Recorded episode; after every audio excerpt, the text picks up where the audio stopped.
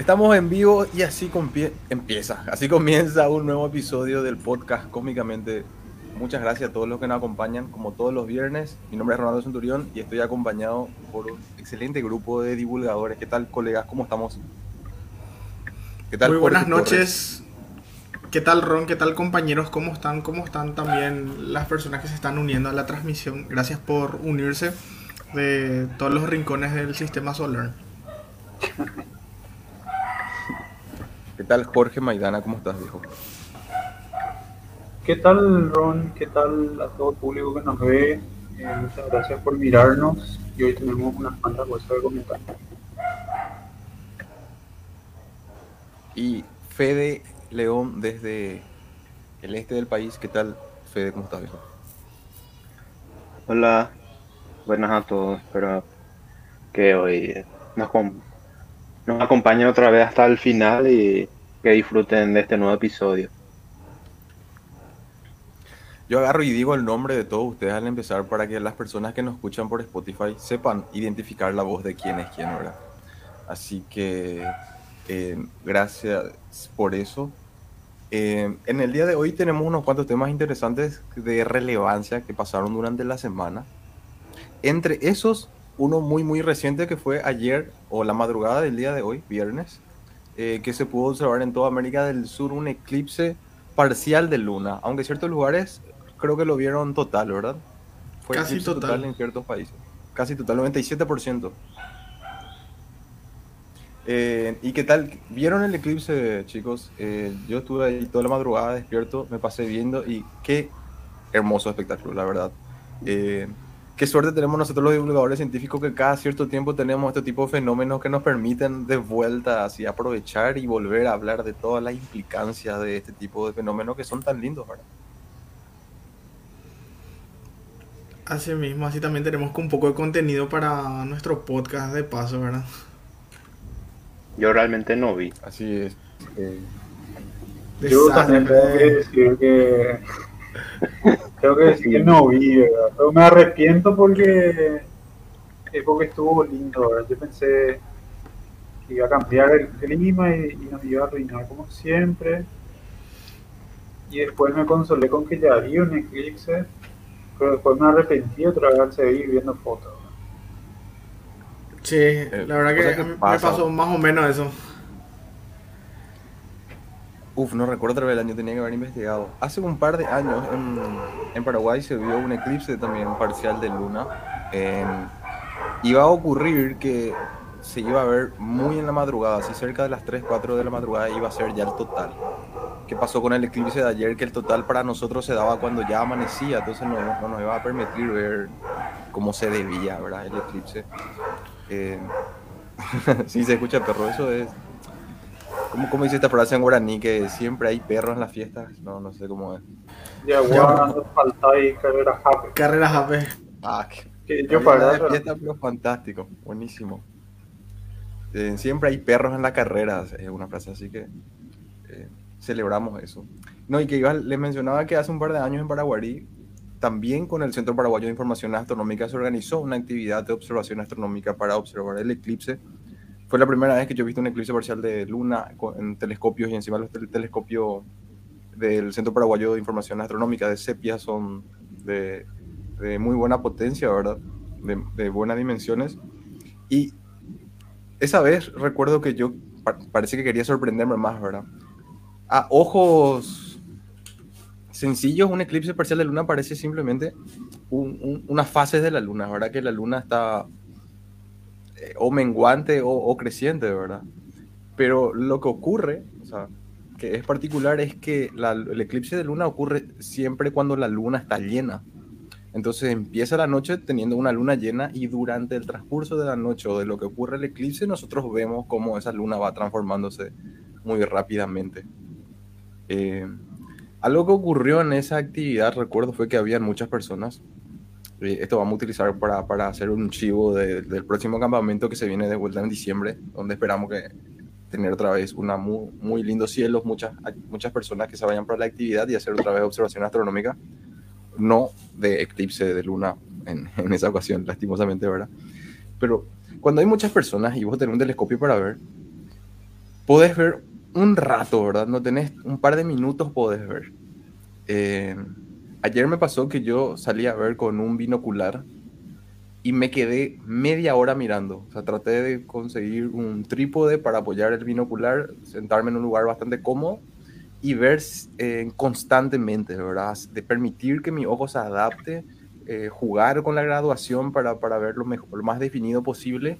Y sinceramente la experiencia fue otra porque, eh, bueno, uno es súper lindo, ¿verdad? Y de repente la sombra esta te permite ver que, la luna, cuando es luna llena, en realidad es una esfera, ¿verdad? Y se, se ven los relieves y se ve cómo afecta la sombra a la luna. ¿Te, pasa eso a vos, Jorge, con tu telescopio cuando miras por mucho tiempo versus que cuando miras así fugazmente nomás algo?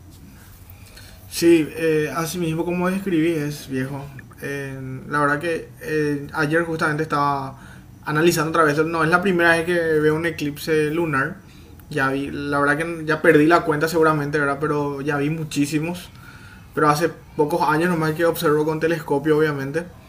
Y realmente para ser sincero, me gusta más mirar a ojo desnudo, ¿verdad? Pero en el, en el momento cuando miras en el telescopio, eh, lo bueno es que podés apreciar justamente esos detalles eh, de la luna, que igual cuando están en, fase de, creciente o menguante, eso también, ¿verdad? Apreciado obviamente, pero, pero ves como rápidamente eh, se va oscureciendo la luna. Y bueno, y cuando ya está un, creo que un 80 o 70 y algo por ciento cubierto el eh, eclipsado, vamos a decirle, empieza a, tomar ese tono rojizo, ¿verdad? Cuando son eh, totales los eclipses o casi totales como este caso. Yo desde casa no vi completo, o sea, no vi completo porque no tengo el horizonte despejado, tengo algunos árboles que impiden, ¿verdad? Que, que vea, pero vi casi todo, pero pude filmar solamente una parte muy pequeña, ¿verdad? Pero igual, o sea, creo que no, no era la meta filmar ni hacer la mejor foto para mí, sino era apreciar más, una vez más este tipo de eventos astronómicos que la verdad nunca me canso de ver. Sí, también yo en un momento cuando estaba viendo y me gustaba mucho lo que veía, eh, sentí esa necesidad de quitarle fotos, ¿verdad? Y empecé a pelearme con el binocular y con mi celular, ahí no tenía soporte, no tenía tipo de todo, era así a mano alzada y era súper estresante. Después dije, ¿qué estoy haciendo? Mejor disfrutar nomás el tipo del evento y, y, disfrutar personalmente para uno, ¿verdad? También algo que, que, me percaté y que me gustó mucho es, me quedé mirando segundos o minutos antes que empiece. Y cuando, cuando empieza y vos ves cómo le empieza a tocar eh, esa sombra, es, es muy lindo de ver, ¿verdad? Claro que se nota mucho más cuando está eh, más avanzado, ¿verdad? Pero cuando empezaba de ver, yo, yo, tenía ya el ojo acostumbrado viendo la luna, me parecía muy, muy lindo. Así que espero que todas las personas que nos están escuchando o que van a escuchar esto en el futuro hayan visto ayer o se den a la tarea de, de, ver un eclipse parcial de luna y de sol mucho más, ¿verdad? Eh, y sobre todo si pueden conseguirse unos binoculares, unos trípodes y se ponen a ver mucho tiempo, varios minutos, que, que el ojo se adapte, ¿verdad? Eh, que no haya otras luces que te molesten alrededor y que, que te vayas acostumbrando a la luminosidad, luminosidad de la luna, eh, me parece así que es una forma muy interesante de disfrutar el, eclipse. Eh, he visto que muchas personas también se fueron ayer a la costanera de Asunción y que estuvieron viendo. He visto muy lindas fotos en las redes sociales, así que da, da, gusto, ¿verdad? Que este tipo de, eh, actividades ocurran y que nosotros, fenómenos ocurran y que nosotros tengamos la oportunidad de, hablar de ello, ¿verdad? Y, por eso queríamos hablarle un poco de qué es lo que es un eclipse, un eclipse de luna, ¿verdad? Em, y, para eso eh, quería explicarles que nosotros ya habíamos hablado en algún episodio anterior cuando mencionamos cómo empezó la primavera, que la Tierra gira alrededor del Sol en un plano que se llama eclíptica y este plano está inclinado. Vamos a imaginarnos eh, que este plano no está inclinado. Vamos a hacerlo simplista a nuestro sistema Tierra-Sol-Luna. Si nosotros tenemos el Sol y la Tierra gira alrededor del Sol en un plano eh, que, no, que no necesariamente tenga alguna inclinación, y alrededor de la Tierra gira la Luna, y vamos a considerar que tampoco exista ninguna inclinación en el plano en el cual la luna gira alrededor de la Tierra correspondiente con el plano donde la Tierra gira alrededor del Sol. Si estos planos no estuviesen inclinados, nosotros todos los días hubiésemos visto eclipses, de luna. Siempre van a taparse. Cada mes prácticamente íbamos a ver. Cada mes no, no, sería cada día. No, cada giro de la Tierra. Una vez al mes más o menos íbamos a, ah, en cada lugar. Ok, así es. Porque siempre, siempre se va a estar proyectando la sombra de la Luna en la Tierra. O viceversa, la sombra de la Tierra en la Luna. Porque siempre están ellos alineados. Ocurre que la Luna, el plano por el cual la Luna gira alrededor de la Tierra está inclinado 5 grados. Y el plano por el cual está inclinado el, la Tierra alrededor del Sol está inclinado 21 grados. Entonces, esas inclinaciones hacen que se generen ángulos que no alinean estos astros de forma permanente o de forma constante. Entonces, se tienen que dar las condiciones para que ocurra esto que, que uno de ellos proyecte en su sombra en, el otro cuerpo, ¿verdad? Eh, también tenemos que tener en cuenta por ejemplo, las dimensiones y la distancia a las cuales ocurren estas, estos fenómenos. La Tierra está muy cerca, la Luna está muy cerca de la Tierra, pero la Tierra está muy lejos del Sol. Entonces la luz que nosotros recibimos del Sol lo consideramos ya que viene en paralelo. Eso hace que cuando la Luna o la Tierra eh, presentan una sombra, y se nota mucho más cuando en el eclipse de Luna, no es una sombra perfecta, es una sombra eh, difusa, ¿verdad? Pero porque, eh, me gustaría eh, atacar este tema, porque ambos objetos son esféricos, la sombra es circular, la proyección en, la superficie es circular, aunque no sea un círculo perfecto. Es como una sombra de forma circular que tiene diferentes tonalidades alejándonos del centro de la sombra, ¿verdad? A esto, por esto es que de repente la luna no, se ve que entra en una sombra así perfecta, súper bien definida, sino que hay zonas donde son más oscuros y de repente es menos oscuro y tiene que ser un eclipse parcial, un eclipse total para que nosotros veamos así eh, lo más oscuro que se pueda, ¿verdad? Eh, justo el de ayer cubrió 97% y se veía eh, le tapaba bastante bien y porque para nosotros, en nuestra perspectiva, ya estaba dando como el amanecer, eh, permitía un contraste que se haga que se vea bien definido la, la, sombra, ¿verdad? Porque hay personas que ven el eclipse total de luna y ven a la luna brillando en rojo y dice, ¿por qué si la sombra tiene que, si, por qué si tiene que estar tapado por la sombra, a él se, se le ve rojizo, ¿verdad? Y bueno, es por estas es por la difracción de la luz que ocurre en el borde de nuestro planeta Tierra debido a que las luces, debido a que las luces del Sol vienen ya casi paralelamente por la distancia a la cual está el Sol y porque el Sol es muchísimo más grande que la Tierra. Entonces, esos rayos que se escapan por los bordes del planeta Tierra eh, permiten iluminar a la Luna con ese tono rojizo que solemos ver. Eh, lo que me estaba mencionando hace rato entonces, para que ocurra un eclipse eh, parcial o total de luna, la luna tiene que entrar en la zona, en la sombra que genera la Tierra debido al Sol.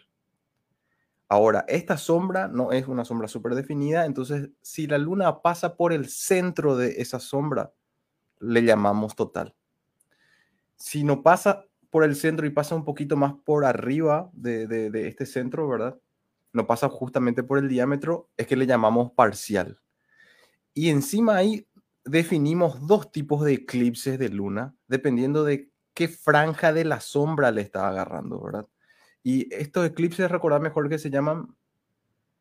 Eh, penumbral es uno. Y el parcial sería... Eh, básicamente el umbral.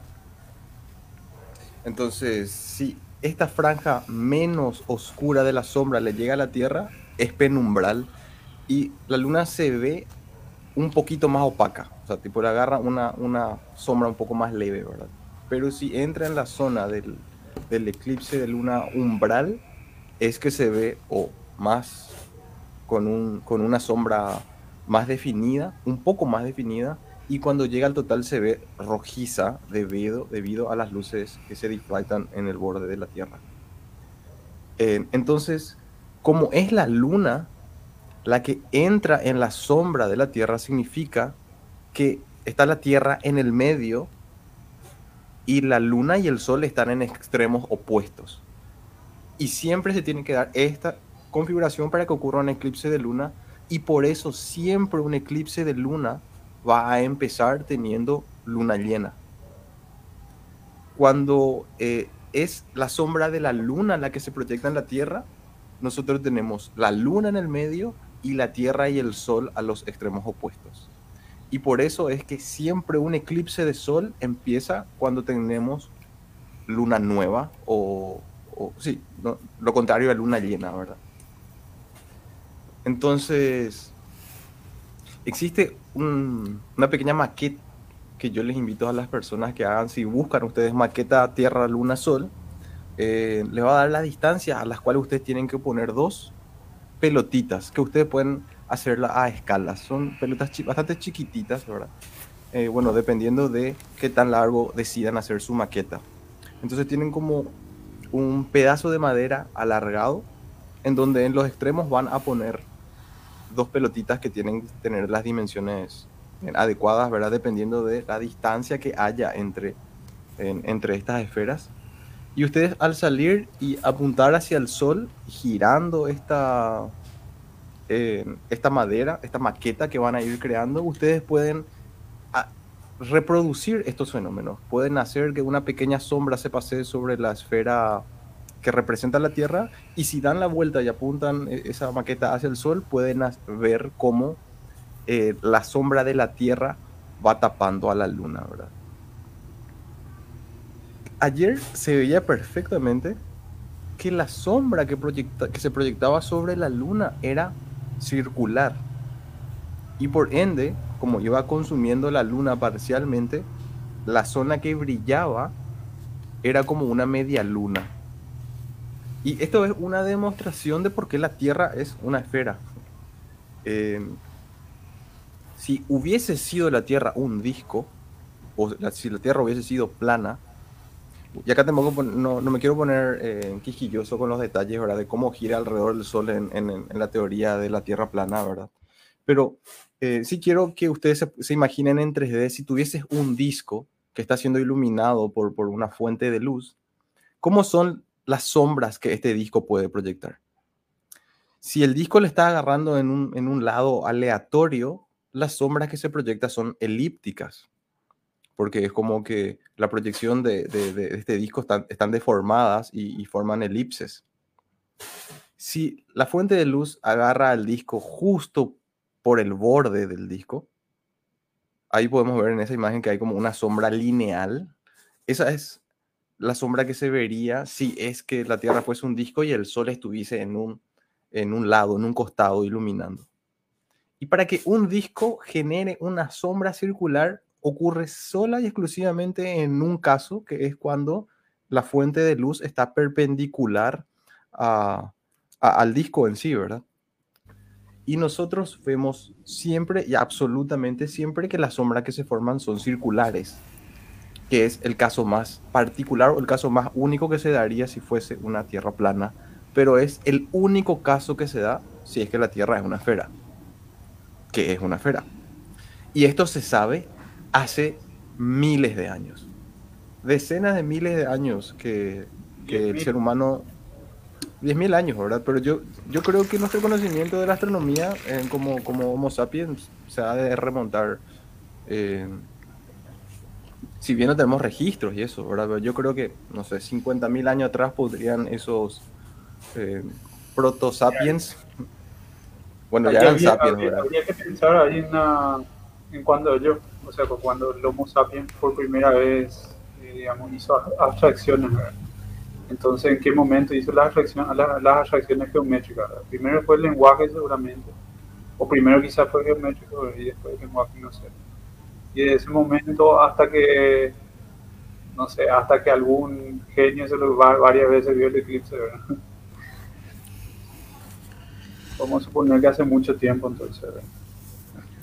Así, así es, o sea, tipo, me parece una demostración demasiado demasiado buena, ¿verdad? Que, te permite em, aprender ya cuestiones básicas de, la astronomía o de nuestro, de nuestro cosmos, ¿verdad? Y, por qué no ocurre siempre, ahora ya sabemos que se debe a que la luna gira en un, en un plano inclinado diferente del plano que gira la Tierra alrededor del Sol, ¿verdad? Y esto hace que, no sean unos eventos que se dan siempre, si bien se dan, eh, no son así demasiado escasos. Ahora bien, les acabo de explicar que se ve diferente dependiendo de por dónde pasa la luna en esa sombra. Eso también hace que la duración del eclipse varíe. Si pasamos por una zona bastante extrema o bastante alejada del centro de la sombra, si la luna pasa por, una zona alejada del extremo que, de la sombra que la Tierra produce, va a ser corto el eclipse. No se va a oscurecer tanto y encima va a durar poco. Pero si pasa por el centro de la sombra, vamos a tener un eclipse umbral y por ende él va a tener mayor trayecto por el cual pasa a través de la sombra. También ocurre que la distancia de la luna y la tierra varía a lo que conocemos como apogeo y perigeo. En el apogeo es cuando la luna está lo más cerca posible de la tierra. No, Ron, lo, lo, contrario, lo más alejado es apogeo. Y perigeo cuando está más cerca. ¿Más cerca? Ok. Sí, así mismo. Y, pero decir, ok, se, permíteme esto. ¿Dónde va a ser más largo entonces? ¿En el apogeo o en el perigeo? cuando está más cerca debería ser más largo, ¿verdad? Sí, creo que sí. Bueno, lo que yo tengo anotado, el, dato que estoy leyendo acá, que es que el eclipse de, de luna dura más en el apogeo. Eh, y sí, cuando está más alejado de nosotros, en el apogeo. Ok, ok, ok, ok. Gracias por aprecio eh, esas aclaraciones para que la gente eh, lleve la información correcta. Claro, acá está, la distancia máxima es el apogeo. La distancia mínima es el perigeo y que ocurre una distancia de 356.400 kilómetros. Cuando la Luna se encuentra cerca de su apogeo, su velocidad orbital es la menor posible. El diámetro de la umbra no decrece apreciablemente entre el perigeo y el apogeo, ya que los límites de la umbra son casi paralelos entre sí. Esto se debe a la enorme distancia que separa la Tierra y el Sol, por lo tanto, el eclipse más duradero posible será aquel que ocurra durante el apogeo o que ocurra cuando la luna está lo más alejado de la Tierra, porque en ese momento la velocidad de la luna, su velocidad orbital es la menor posible. Entonces, el eclipse va a durar más. ¿Qué fue lo que ocurrió? O sea, y cuando dura lo más posible el eclipse, dura alrededor de 6 horas. Y ayer se tuvo uno de los eclipses más largos en los últimos 600 años debido a este, a este conjunto de, condiciones que, se van, que se van dando, ¿verdad? Que, que, nos permitió observar más de 5 horas y media en ciertos lugares este, este eclipse. ¿Algún dato que, que quieran agregar? Por mi parte, no viejo, porque creo que cubriste todos los conceptos que necesitamos entender sobre el eclipse lunar, al menos. A este creo que también se le conoce como eh, luna de sangre. Sí, la luna de sangre es cuando, eh, bueno, en este caso eh, casi completó, ¿verdad? El eclipse total, ¿verdad? Entonces termina siendo rojiza la luna. Cuando hablamos de eclipse generalmente pensamos en que se oscurece totalmente, ¿verdad? Pero cuando se trata de la luna termina volviéndose rojiza. Eh, ese es un efecto parecido a la dispersión de Rayleigh. O sea, está relacionado realmente y tiene que ver con las longitudes de onda de, de la luz. la luz de color azul, por decirlo así, de la gama del azul, termina filtrándose, vamos a decirle. Y, bueno, y deja solamente las longitudes de onda más largas, que en este caso sería la gama del rojo. Y es el mismo efecto que ocurre con los atardeceres, ¿verdad? Eh, entonces terminamos viendo más rojiza la luna, porque al final eh, lo que vemos es, la luz del, del, sol de la luna, solo que cuando la Tierra pasa por el medio, ¿verdad? cuando ocurre este eclipse, eh, termina filtrándose como había dicho. Acá tengo los datos. Para las personas que están escuchando o que vayan a escuchar esto en el futuro, consíganse una esfera que tenga de diámetro un centímetro, otra esfera que tenga de diámetro 4 centímetros. La de 4 va a ser la Tierra, la de 1 va a ser la Luna. Y van a poner en una tabla alargada de madera separados 120 centímetros. Esa sería una escala, eso sería una configuración a escala de, de la Tierra y la Luna. Y con eso pueden jugar con el Sol hagan que la esfera de 4 centímetros proyecte una sombra en la esfera de 1 centímetro y viceversa. Y van a poder entender cómo se dan estos fenómenos del eclipse del Sol y de Luna. Y encima van a poder ver casi todos, o sea, van a poder llegar a casi los mismos resultados. ¿Por qué? Porque esta escala, o sea, que van a poder ver verdaderamente cómo se ve esa sombra que pasa a través de la Tierra o cómo la sombra de la Tierra cubre por completo la Luna, ¿verdad? Y se puede jugar con eso en, durante, el, durante el día. Y estas maquetas y otras más van a estar disponibles en el campamento astronómico que vamos a hacer en Paraguarí el 11 y 12 de, de diciembre del mes que viene, en donde también vamos a hacer observación astronómica, senderismo y otras actividades. Así que ya saben, no se pueden perder esa actividad. Van, a estar ahí Waldemar, el profesor Pedro, que hoy no nos acompañan en el podcast. Le mandamos un saludo. Ambos tenían trabajo que hacer. Y así que no se pueden perder, ¿verdad? Eh, este, esta actividad que se viene. Te pregunto algo, Maidana. ¿Existe una cantidad máxima de personas que van a poder irse al, ¿Hay un aforo? Eh, yo tengo entendido que son dos buses que ellos esperan llenar.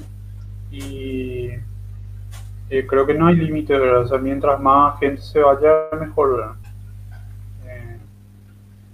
Eh, creo, que mínimo entra 30 a 35 personas en cada bus.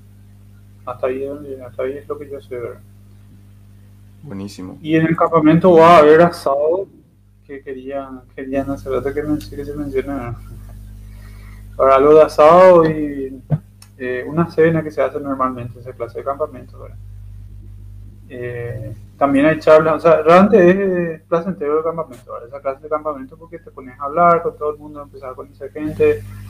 Eh, aprendes muchísimo. Aprendes mucho, especialmente con, con Waldemar y con Pedro siempre, siempre es placentero, digamos, hablar con ellos, o sea, eh, siempre le sacas algo, Y eh, entonces eh, hay, hay mucho ahí que, que aprender, seguramente va, a estar un, lindo clima esa fecha, vamos a poder ver una, una, lluvia estrella que se ve especialmente en Paraguarí, donde todavía no hay la polución lumínica que tenemos acá también vamos a compartir algo de comer, también es muy lindo el lugar, el lugar, eh, Hay mucho verde. Es en las faldas del cerro. En las faldas del cerro y es agradable. Entonces... y además que vamos a contar con dos telescopios, eh, una configuración para hacer astrofotografías que tiene como un soporte donde puedes poner tu celular y sacar así fotos excelentes. De, sí, todo aquel que quiera en aquel momento, digamos, aprender algo de astrofotografía y es principiante, ahí va a estar Pedro, ahí está Valdemar. Ahí no vas en Paraguay no vas a tener otra narrativa que, que es Valdemar para sacar fotografías de, de, astrofotografía, ¿verdad? Para, para iniciarse, digamos, ¿verdad? Y además, eh, sí, esos, esos hoteles tienen un soporte eh, tienen soporte para el celular y vos le podés simplemente, tampoco es tan fácil, pero le puedes pegar ahí tu, teléfono y aprender ahí la configuración correcta, porque no es que le puedo poner cualquier cosa nomás al teléfono también. y entonces aprender una, configuración correcta, puedo preguntar a Pedro, puedo preguntar a, a Mar digamos, cómo, cómo hacer esa configuración, ¿verdad? Y digamos que es una muy buena oportunidad para un montón de cosas, para iniciarse en el mundo de mirar la lluvia de, las lluvias de estrellas fugaces, digamos, las lluvias de meteoros, o eh, digamos, si, si, uno quiere, eh, digamos, empezar a tomar fotos eh, en, esos días es, es, particular y muy, muy especial para tomar fotos. Vas a estar vos trabajando, vas a estar como telescopista, ¿verdad, Jorge Torres? Esa noche. Sí, sí, Waldemar me, me asignó esa labor. Y, y, nada, vamos a estar, vamos a tratar de estar todos y compartir un poquitito, como dijo Maidana, es una muy buena oportunidad para sacarse algunas dudas, porque de repente puede haber, eh, porque a mí también me ocurrió en su momento que quería saber más sobre astronomía, sobre Em, prismáticos, telescopios, cosas así, pero no tenía buen asesoramiento, ¿verdad? Y, bueno, este es el momento, ¿verdad? De acercarte con personas que ya tienen experiencia y, y de ahí, bueno, eh, de ahí capaz que sale algo bueno. ¿Y vos, Fede, vas a venir? ¿Está todavía en la duda o ya, ya no puedes esperar por, para venir? Eh, de hecho, eh, va a ser la primera vez que yo voy a, participar en este tipo de campamento, ¿verdad? Y capaz que después de esa experiencia, igual ya no me esté más echando ahí que nunca vi la Vía Láctea. Por eso mismo tenés que irte. Por eso no me voy a ir. Cualquier lado mira, pero ahí. mira Waldemar cómo estoy viviendo. Mira cómo veo, le voy a decir. Hace un par de años, creo, no sé si fue en el 2017, con Entropy hicimos un campamento astronómico para observar un eclipse eh, parcial de sol que ocurrió y que observamos desde ese lugar.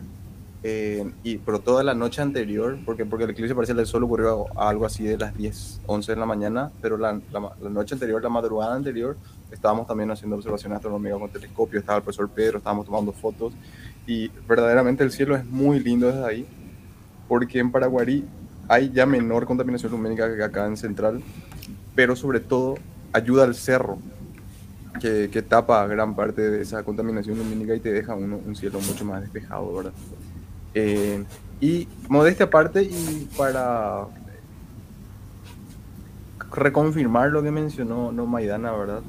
Eh, verdaderamente no creo que difícilmente encuentren otro campamento donde se puedan ir y aprender tanto de astronomía con referentes nacionales, gente que de verdad está trabajando y eh, metiéndose en este tema todos los días. El profesor Pedro tiene en décadas de estar sacando astrofotografías y manejar telescopios. Eh, ¿Por qué eres tan viejo? Igual tiene siglos.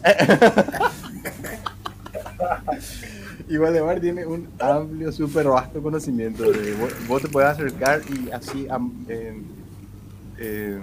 no sé, inocentemente preguntar y él no te va a soltar, te va a empezar a responder sin parar. Yo en este evento de observación astronómica de, la Luna, que, se hizo también con Sepia y que yo pude participar, yo me quedé hablando con Waldemar toda la madrugada. Tipo, yo esperaba que llegue un momento donde diga, bueno, estoy cansado, ya me quiero ir a dormir. No, vos le preguntás y él te va a responder sea la hora que sea, tipo 6 de la mañana el tipo estaba ahí.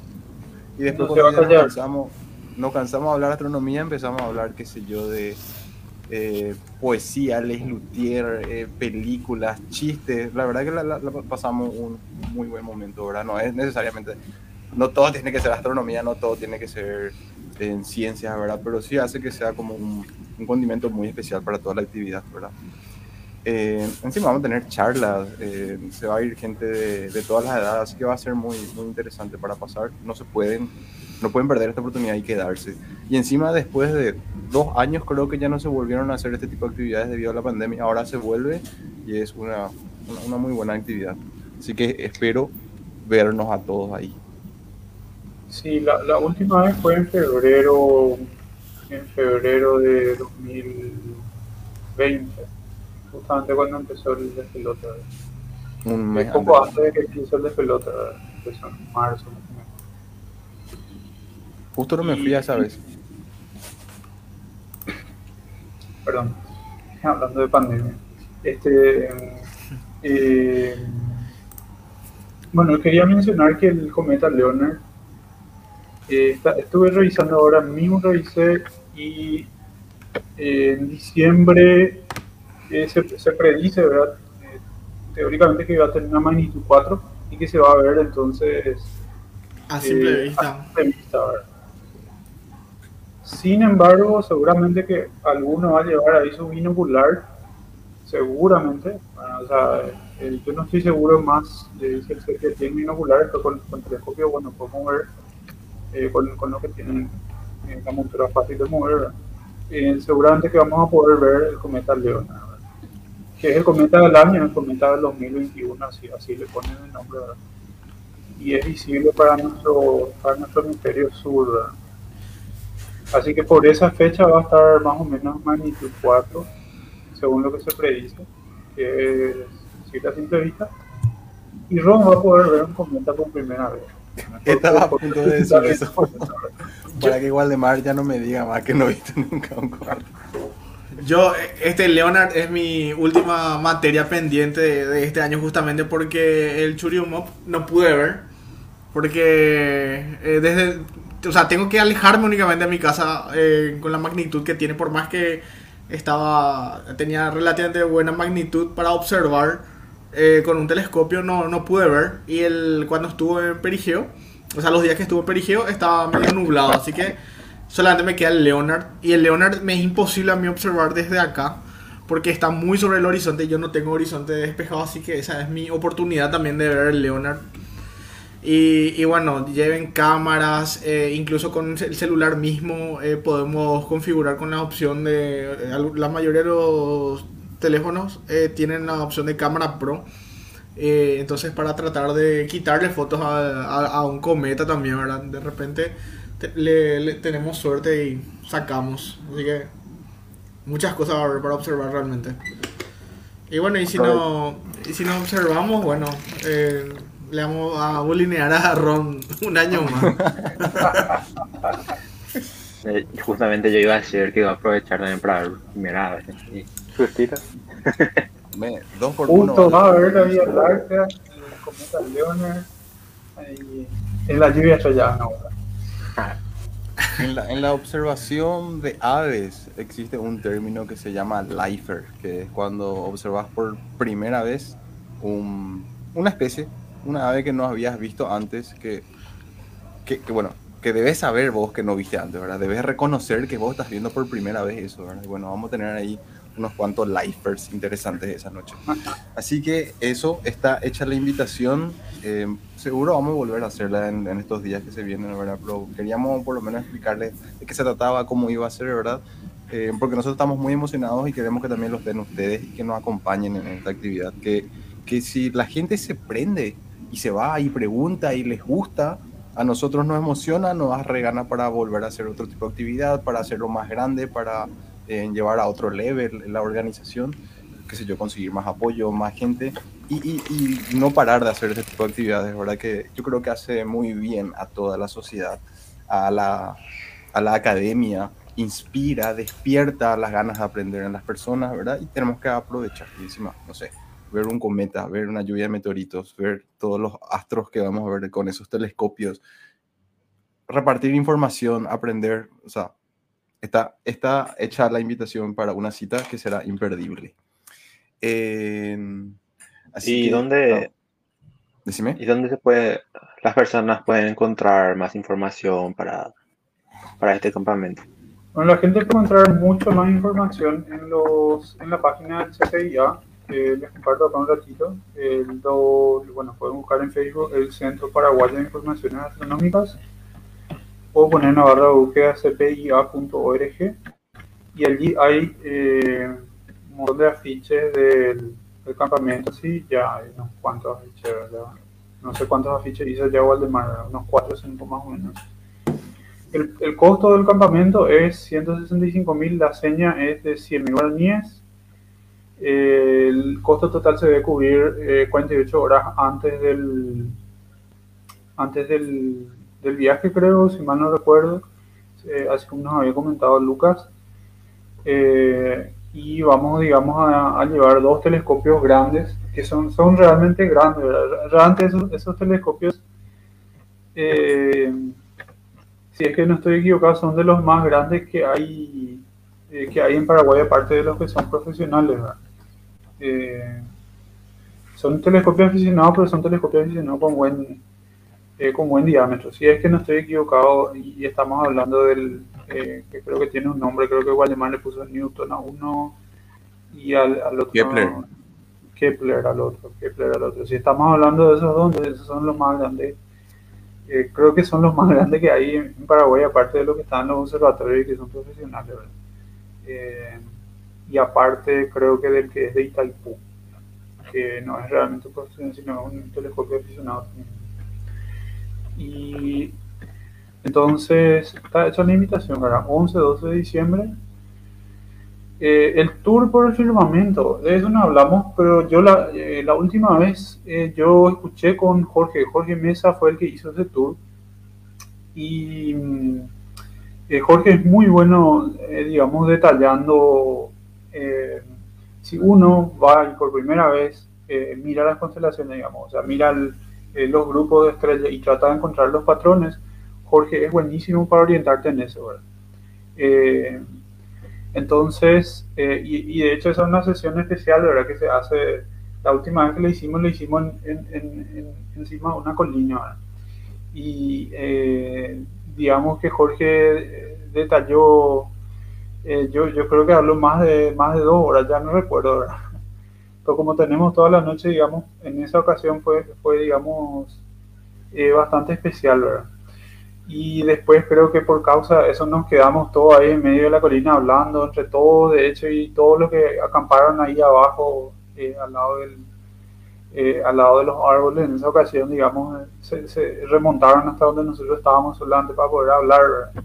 Entonces no se durmió, al final nadie se durmió, esa, bueno, dos o tres personas recuerdo que se durmieron esa vez. Eh, pero está hecha entonces la invitación, 11 y 12 de diciembre en la casita de Cerro Jun, que es un muy lindo lugar, muy bonito lugar. Eh, eh, digamos, vamos a hacer entonces el campamento. Y cabe aclarar que este costo incluye el traslado y la cena, que va a ser asado. Y todas las preguntas que, que las preguntas no se van a cobrar, o sea, tipo, todas las preguntas. Yo sí voy a cobrar preguntas, no sé ustedes. No, no, a mí me va a cobrar, para manejar el telescopio, no para responder preguntas. Yo les voy a pagar para que me pregunten qué es distinto ahora. A mí me pueden hacer todas las preguntas que quieran. Yo no sé. Yo voy a responder mal. Así, tío. hacía gratis, así mal. Bueno, no, la verdad, que, la verdad que en esa clase también se habla mucho. Eh, se habla mucho y se habla, así como dijiste, se habla de, bueno, sabe, ustedes hablaron de Les Luthier. Les Luthier algo a mí no me gusta, No, no, no Pero yo sé que a todos ustedes les gusta, así que me callo nomás. Y eh, este, hablaron de eso, después hablaron de no sé qué cuánto, era que Pedro habló también de historia romana y unas cuantas cosas. Ahí se habla de todo, Ahí en, esa clase de campamento, si uno quiere conocer antes eh, gente interesante, digamos, en muchos sentidos. Eh, uno va y habla así como, ah, eh, digamos, vos le puedes hablar seguramente de observación de aves, ¿verdad?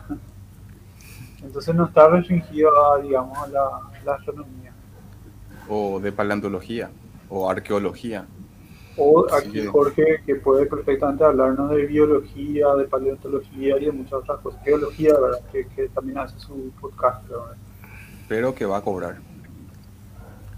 No, pero, hablando de eso, hay, hay, mucha gente que, bueno, se dedica, por ejemplo, a, observación de aves o observación de la naturaleza, ¿verdad? Es un buen momento también porque yo, al estilo maestro Pokémon, trato de encontrar todas las aves del mundo y sacarle fotos, ¿verdad? Y, y si es que llevan, yo, yo voy a llevar una guía de aves, voy a llevar mi cámara y cosas así para también aprovechar ese momento.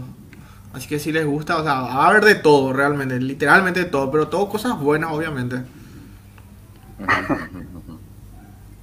Em, y bueno, ya está. Hecha la invitación, hecho el chivo. Em, vamos a encontrarnos entonces en este diciembre y cualquier pregunta pueden encontrar el número de contacto en la página del Facebook del Centro Paraguayo de Información Astronómica, que es quien organiza este... Ah, ¿le puedo poner el número de contacto acá en... Hecho, hazlo. A ver, ya, de hecho estaba en la pantalla por la ficha, pero le podemos poner... Eh, le podemos poner aquí compartir Y de hecho le podemos poner allí y mencionarlo también, eh, ah, para ir terminando, decimos que vamos a terminar y nunca terminamos, ¿verdad? existe este fácil acceso al lugar, está completamente asfaltado hasta enfrente, hay baños modernos en muy buen estado, hay una cantina ahí que, es fuera de la organización, pero existe una cantina ahí cerca, ¿verdad? y el, no es tan alejado de donde te, de la parada del colectivo. Sí, no es cerca, pero tampoco no es así en inalcanzable. Así que eso es un montón de cosas que se tienen a favor, ¿verdad? Es de, muy fácil acceso. Y allí vemos en pantalla el, el número de teléfono 85, bueno, 0985 200 114, que es el número de, de Lucas. Eh, les pongo allí él se está encargando de la recepción de los, eh, digamos, de, los, de, de, las señas para el campamento. Y también Waldemar, 0985-394-729 es el número de Waldemar. Eh, él también se encarga de la organización del campamento, la, la, recepción de señas. Entonces, eh, está hecha la invitación. Eh, creo que no hay más nada que agregar con respecto al campamento. Así es. Eh, nosotros estamos emocionados, espero que también ustedes lo estén y nos vemos ahí. O sea, tipo, nosotros, todo el equipo de, de, este podcast vamos a estar ahí, qué sé yo, tirando buena onda, respondiendo preguntas, contando malos chistes. Así que nos estaremos viendo. Eh, y si quieren, por favor, los que sigan este podcast y se quieren ir y quieren hablar con nosotros, por favor, háganlo. Para nosotros sería un gusto, ¿verdad? Porque al final de cuentas, esto hacemos para que llegue a la gente. Entonces, eh, con eso cerramos el tema de lo que sería la actividad y el eclipse de luna. Eh, pero tenemos otros temas para hablar que también ocurrieron durante esta semana, ¿verdad? Eh, vivimos en la época donde mayor actividad de exploración espacial estamos teniendo. Es increíble. En cuántas empresas privadas están surgiendo, están lanzando cohetes, cuántos lanzamientos tienen eh, mensualmente, cuántas misiones hay hoy en día activas, ¿verdad? Y no para, sigue, sigue, ¿verdad? cada vez tenemos más actividad, buena y mala, ¿verdad? Porque no todas estas actividades son necesariamente positivas. Ahí podemos hablar, qué sé yo, fugazmente de un evento que tuvo lugar esta semana que fue eh, una práctica que ya este tema ya habíamos tocado en, en el pasado, en un, en un, episodio anterior, que es qué ocurre, que el problema que implica la basura espacial, ¿verdad? ¿Qué ocurre cuando existen crashes, quiero decir, pero no se me viene la palabra en español, choques entre satélites o entre restos de elementos que están ahí flotando en, el, en nuestra órbita? Estos al impactarse generan cientos y miles de pequeños escombros, de pequeñas basuras, que necesariamente no disminuyen su velocidad con ese impacto, cambian un poco su, su dirección, ¿verdad? Pero es como, son como las, son como las municiones de una escopeta. Se propagan en un área y, van en, en, esa dirección y son un problema para el futuro de nuestra exploración espacial. ¿Qué fue lo que ocurrió esta semana? Que los rusos hicieron una prueba con un misil de antisatélite, se le llama ASAT. Bueno, que son es para demostrar su poderío armamentístico aéreo espacial, ¿verdad? Bueno, tienen la capacidad de derribar satélites con misiles y entonces hacen este tipo de prácticas. Lo que ocurre son que estos satélites, bueno, atacaron un satélite suyo, ¿verdad? Un satélite ruso, que ya no estaba en funcionamiento y le alcanzó el misil y generó alrededor de 1500 nuevos fragmentos que están ahora orbitando, lo cual eh, conllevó que la Estación Internacional Espacial tenga que hacer maniobras de defensa o maniobras evasivas para alejarse del trayecto o de la órbita que estos nuevos fragmentos eh, habían obtenido, ¿verdad? Y lo cual fue un problema muy grave porque esto pone en peligro el, el bienestar de nuestros astronautas, cosmonautas, taquionautas, porque estas piezas que están orbitando se están moviendo a miles de kilómetros por segundo. No, miles de kilómetros por hora. Eh, mencionaste recién un dato que no recuerdo ahora, Fede, antes de que entremos en vivo. ¿A, cuánto era que dijiste que, viajaba? Sí, em, aproximadamente a 27.000 kilómetros por hora. Y para entender qué tan rápido eso es, eh, Imagínense nomás tratar de con tus ojos querer ver cuando con un rifle eh, alguien dispara una bala. es prácticamente imposible a los humanos poder ver ese proyectil. Ahora, la velocidad de esa bala que sale disparada de un rifle viaja a 3.500 kilómetros por hora. Los escombros que están orbitando la Tierra giran a 27.000 kilómetros por hora. O sea, es por varios de miles de veces mucho más rápido. Imagínense una canica que viaje a esa velocidad y que, por ejemplo, uno de los astronautas estuviera haciendo una caminata espacial en ese momento.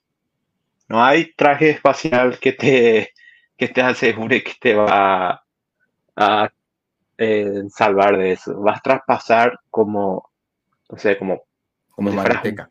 como manteca. Sí, yo he visto una prueba que se hizo en la NASA que donde un pedazo de plástico aceleraban a, algo así de 20.000 kilómetros por hora y hacían chocar por un bloque de aluminio y le dejaba un huraco enorme.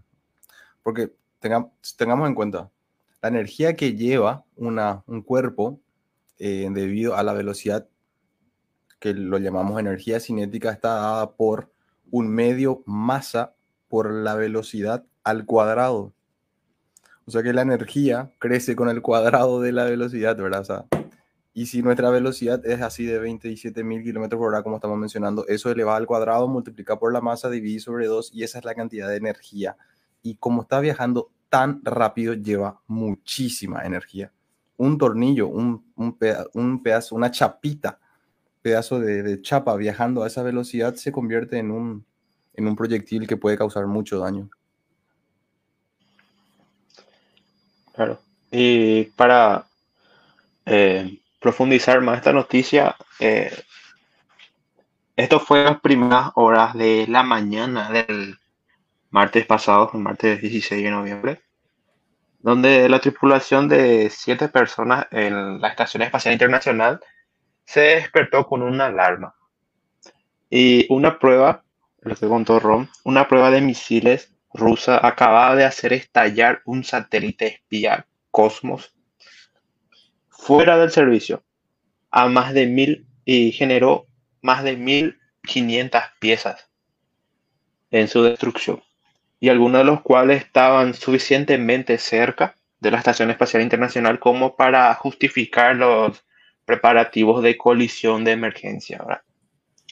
Y eh, a los cuatro estadounidenses, un alemán y dos cosmonautas rusos a bordo de la estación se les dijo que se refugiaran en las cápsulas de transporte que le llevaron a la estación.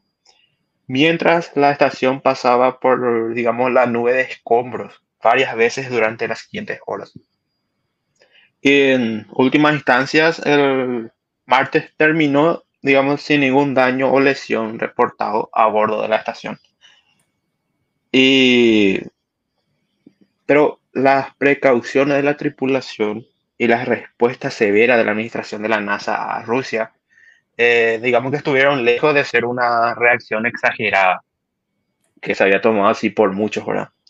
Ya que los desechos espaciales como los creados en una ruptura de cosmos, el satélite, pueden viajar a más de 28.000 kilómetros por hora, según la NASA. E incluso un trozo de metal del tamaño de un guisante eh, puede convertirse en un misil potencialmente mortal en órbita baja terrestre. Eh, y ahí, como le mencionaba, a modo de comparación, una bala típica disparada por un rifle eh, viaja poco más de 3.500 kilómetros por hora. Y ahora, no se necesita un agujero muy grande como para hacer explotar fácilmente a la estación espacial. De hecho, un agujero de tan solo 1,3 centímetros o 0,5 pulgadas eh, de ancho podría causar daños estructurales, estructurales irreparables y que podrían, digamos, arrasar por completo la estación espacial. Y desde 1999 la estación espacial ha cambiado de rumbo 25 veces para evitar los escombros conocidos. Sin embargo, eh, donde la propia estación espacial está, digamos, bien protegida de los proyectiles entrantes, eh, los astronautas que la tripulan y la mantienen no lo están. Y ese es el mayor peligro. Y ahí es donde digamos que usted también recibe el mayor riesgo. Incluso en encuentro con una pieza más pequeña eh, de escombros orbitales podría matar instantáneamente a un astronauta que trabaja en el exterior de la estación espacial durante una caminata espacial. Y ya que los trajes espaciales no están protegidos en absoluto para esto. Y desafortunadamente, eh, no existen leyes internacionales que impidan que las naciones realicen pruebas de misiles en órbita baja, como la que acaba de hacer Rusia en estos días. Y se teme que en algún momento un astronauta resulte gravemente herido o incluso muerto antes de, que el mundo, digamos, que se tome en serio el problema de la basura espacial. Y en sí, este mismo año se dio un incidente donde un, digamos, un desecho espacial, una basura espacial, eh, llegó a colisionar por uno de los brazos robóticos de la estación espacial, generando un daño eh, significativo, pero que pudo ser reparado y actualmente ese brazo robótico está en operación. Pero así, como comentó Ron en el experimento, un pedacito de plástico puede dejar un enorme agujero a un bloque gigantesco de aluminio.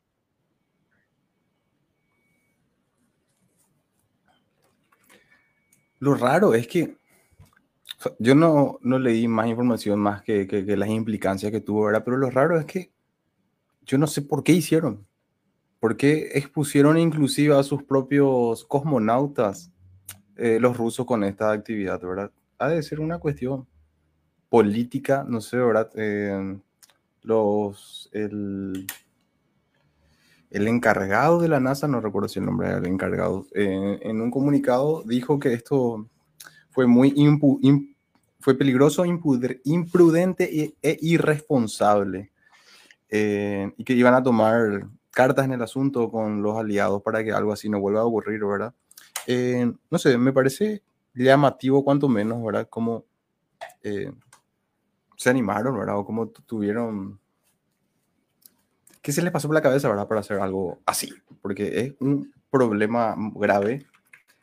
No solamente poner en peligro a nuestros, nuestros hombres del espacio, ¿verdad? Creo que esto ya mencionamos alguna vez eh, astronauta sería el término que ya le engloba a todos, ¿verdad? Para no estar diciendo cosmonautas, taquionautas, tipo astronautas serían todos ya, ¿verdad? O astronautas son los yanquis. Yo le digo a todos astronautas nomás ya, ¿verdad? Eh, para los rusos, digo astronauta nomás también, para lo que eran los soviéticos sí digo cosmonauta, pero es cuestión de nombre, al final son la misma cosa. Ok, fantástico. El inconveniente no solamente, bueno, es muy importante mantenerlos a ellos sanos y salvos, ¿verdad? Pero lo que ocurre cuando nosotros generamos más basura espacial es que esta basura espacial se queda orbitando en nuestra órbita. Tarda miles de años en caer. Si es que alguna vez cae, puede que nunca caiga. Entonces, si vos querés sacar esa basura ahí, tenés que hacer misiones que vayan y que capturen y que quiten. Misiones de ese tipo ni siquiera existen hoy en día. Se están poniendo que conceptos están empezando a trabajar, ¿verdad? Pero ninguna misión eh, se tiene en marcha para ir limpiando nuestra órbita. De hecho, durante nuestro... Sí, adelante, por favor. eh, iba a comentarle antes que, antes que me olvide. Sí, interrumpirme eh, todas las veces que creas necesario. Hace semanas o el mes pasado, para ser más exacto, era que China lanzó eh, un satélite con que sí que hizo dos pruebas interesantes. En una de ellas puso en aletas o rosetas en uno de sus cohetes para probar que también funcionaba. Y otra de esas es que la carga que llevaba el satélite llevaba incorporados unos brazos como unas pinzas. Y se cree que China está ahora, digamos, investigando cómo pueden, a través de otros satélites, otras máquinas, comenzar a desviar o manipular las trayectorias de estos satélites, digamos, que ya no están en operación, porque como dijo Ron, eh, hoy en día hay muchos satélites que están activos, están en operación, y hay muchísimos que ya no están, por viejos o eh, llegaron al espacio y no, no rindió, no, no, se encendió, no, no tuvo ese desempeño que se esperaba o otros que por algo motivo dejaron de funcionar. Y es, ese es el problema que se van acumulando y pueden tardar eh, años o decenas de años en que cambie su trayectoria.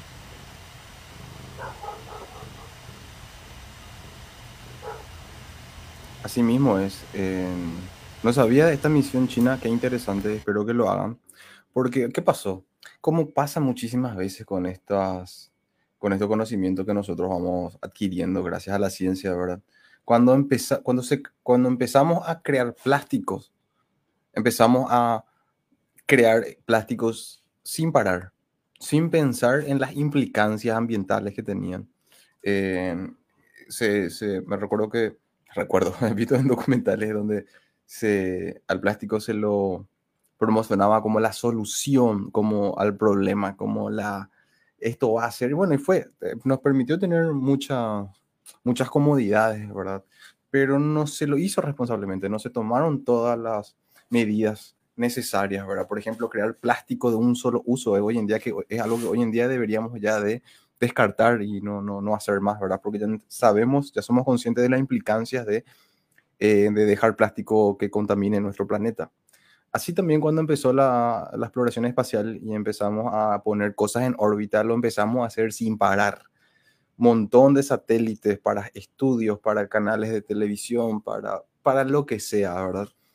Muchos de estos satélites quedaron varados, muchos no funcionaron. O sea, hay muchos que están, hay miles que están en, en funcionamiento, pero hay miles más aún que están ya no en funcionamiento y se quedaron ahí eh, muchos de estos están en algo que se llama una órbita,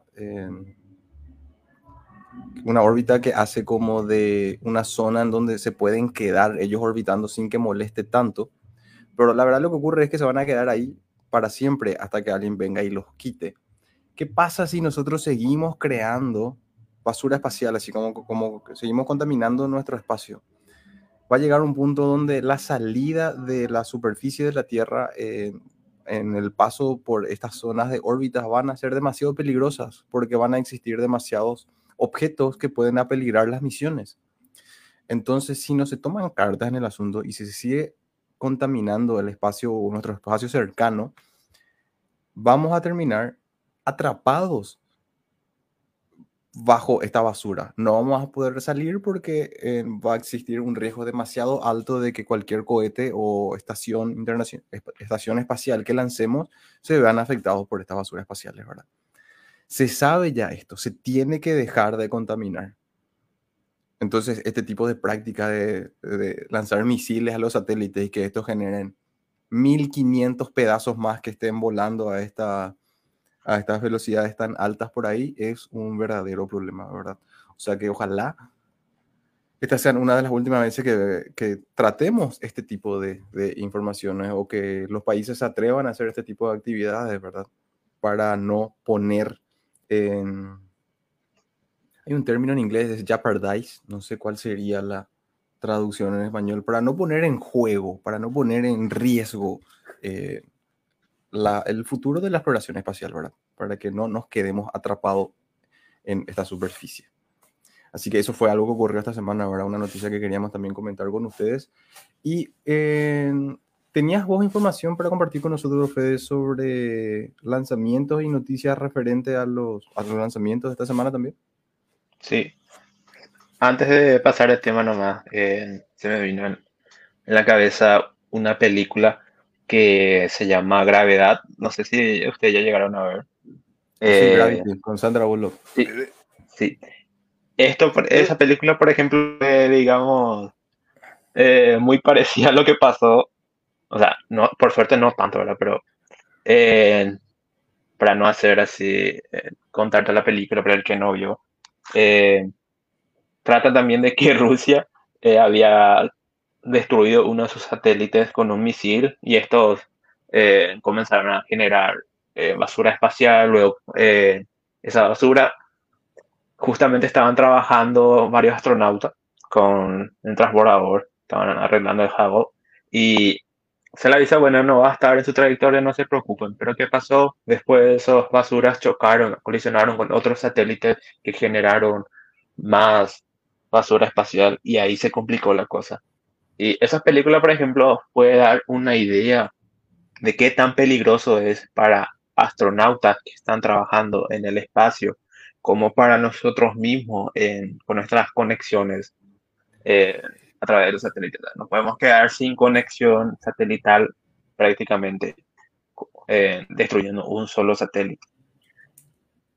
Así que una película que recomiendo que estamos hablando de este tema. Muy, buena película. Y con, eh, con relación a lo que eh, comentaste, sí, esta semana, eh, para entrar primero acerca de lo que es SpaceX, Elon Musk, que es el CEO de SpaceX, presentó un escenario para los viajes espaciales que requiere que el sistema de lanzamiento de la Starship de su compañía realice su primer vuelo de prueba en enero. Y la Starship podría pasar por una, digamos, docena de lanzamientos en el, próximo año o tal vez más y estar listo para enviar valiosas cargas útiles a la Luna, a Marte, eh, incluso a otros planetas exteriores del sistema solar para el 2023. Y también mencionó que durante la, la mencionó durante la reunión en línea de las academias nacionales este 17 de noviembre en la Junta de Estudios Espaciales, Junta de Física y Astronomía. Pero eh, también se comentó que desaconsejaba enviar algo demasiado valioso en el primer vuelo a Marte que sea de un material eh, de una misión científica de menor costo para la primera misión. Y en la, presentación de las academias nacionales, él siguió, digamos, a las grandes charlas que eh, más pronunció. En el 2016, cuando la Starship se conocía como el sistema de transporte interplanetario, en el 2017 se conocía como FR o Big Freaking Rocket. Y en el 2018, cuando se estableció. Para mí que no era freaking. y a partir del 2018 se estableció como Starship. Y el concepto básico de, Elon Musk es el mismo. Starship y su refuerzo Super Heavy. Eh, gigantesco que ese sería un sistema único para todos que podría usarse para viajes suborbitales de punto a punto, de misiones espaciales orbitales, todo tipo de viajes más allá de la órbita terrestre, incluidos los alunizajes, y que sería capaz de elevar más de 100 toneladas en la órbita terrestre baja, que es aproximadamente tres veces más que el transbordador espacial, y enviar a 100 personas a la vez a Marte. Pero también esta presentación se, digamos, proporcionó algunos detalles nuevos.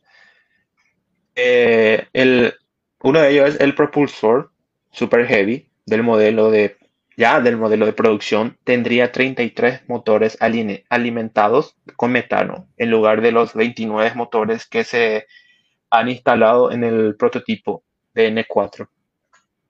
Y serían motores Raptor 2, o sea, la segunda generación de estos motores.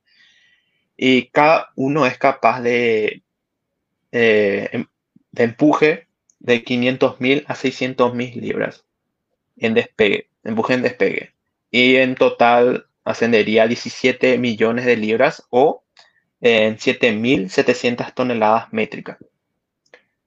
Y es aproximadamente 2,2 a 2,3 veces el empuje de Saturno 5, según Elon Musk. Y el primer Starship orbital y el propulsor Super Heavy se están ya probando actualmente en las instalaciones de SpaceX en Boca Chica. Y se espera que la plataforma de lanzamiento y la torre estuvieran completa ya este mes de noviembre.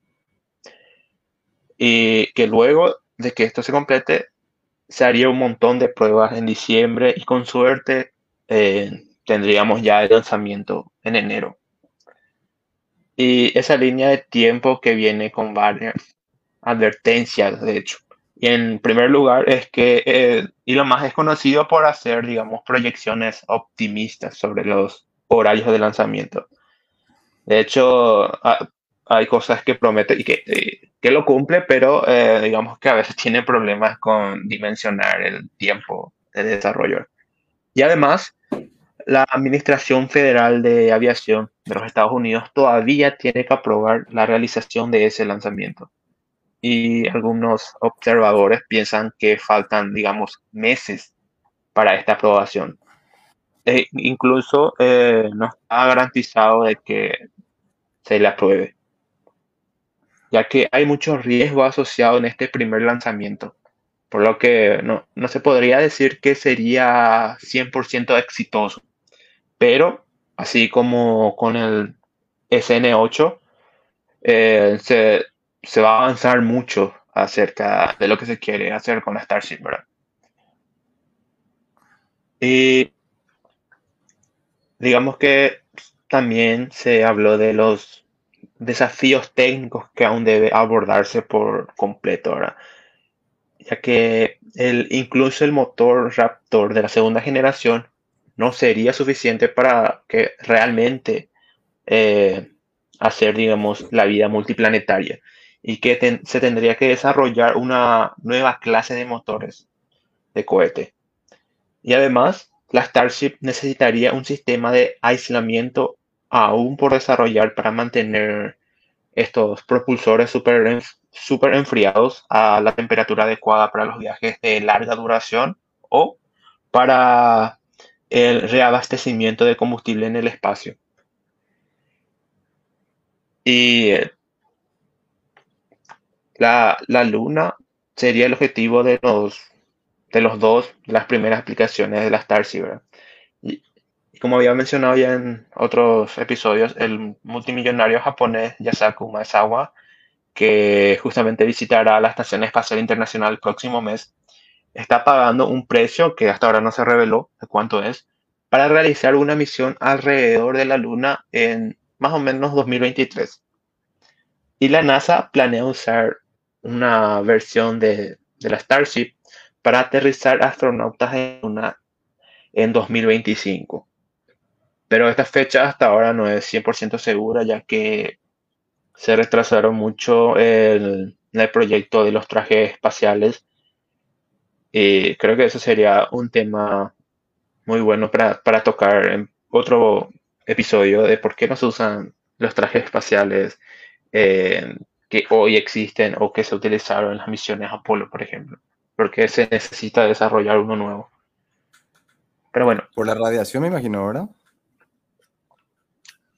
También es una de esas. Y también eh, pasa que eh, hay creo que había de informaciones, o mejor dicho, de videos de cómo veíamos los, los, astronautas de forma muy torpe caminando y tratando de arrodillarse ahí en la luna. O sea, los trajes eran muy incómodos.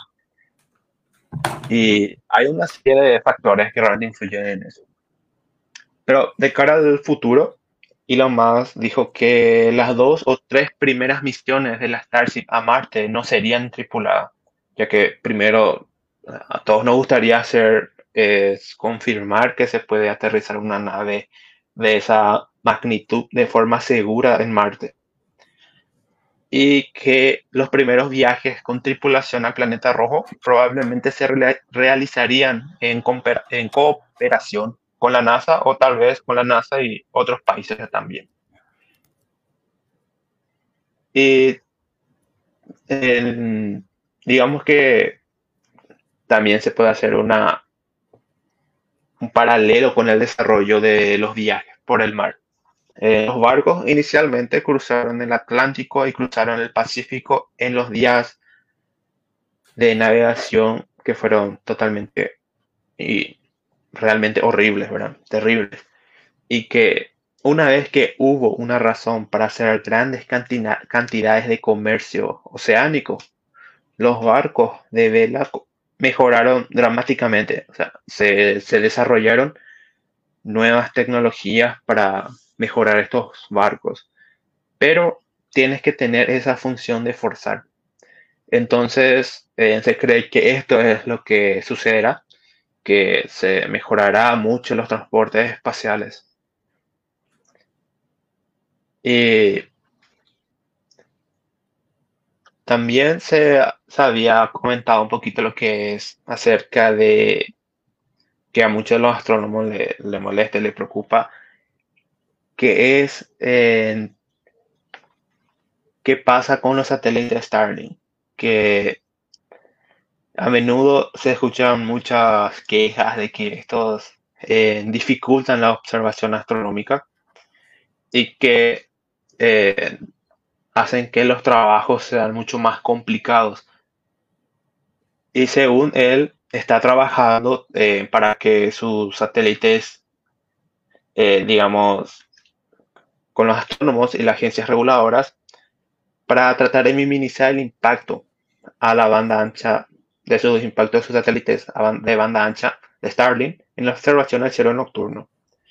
Y el telescopio que quizás más sensible a esto es el Vera Rubin y que por ello están trabajando directamente con el equipo de Vera Rubin para asegurarse de que sus observaciones no se vean afectadas por los satélites.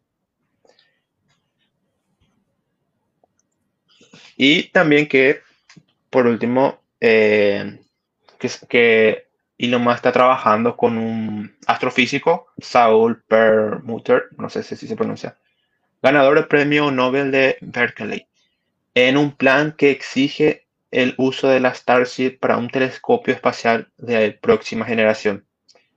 Y es, esto es tomar una lente terrestre, una, una lente que fue diseñada para un telescopio terrestre y crear un telescopio espacial con ella.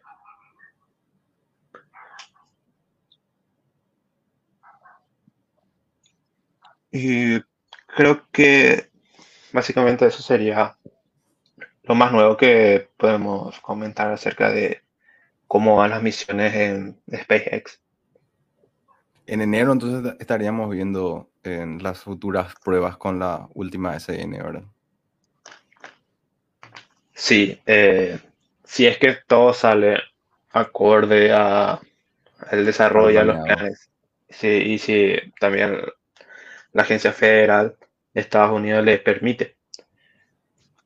ya que tiene un problema ahí con el, el impacto ambiental que genera en la zona. Tendremos que en verdad, en, verdad, hablar algún día de más a profundidad sobre SpaceX, sobre sus proyectos, porque, por ejemplo, de Boca Chica nunca hablamos y Boca Chica es como el lugar donde ellos llevan todos sus, sus, em, sus experimentos, las experimentaciones y el desarrollo de estas tecnologías de exploración espacial.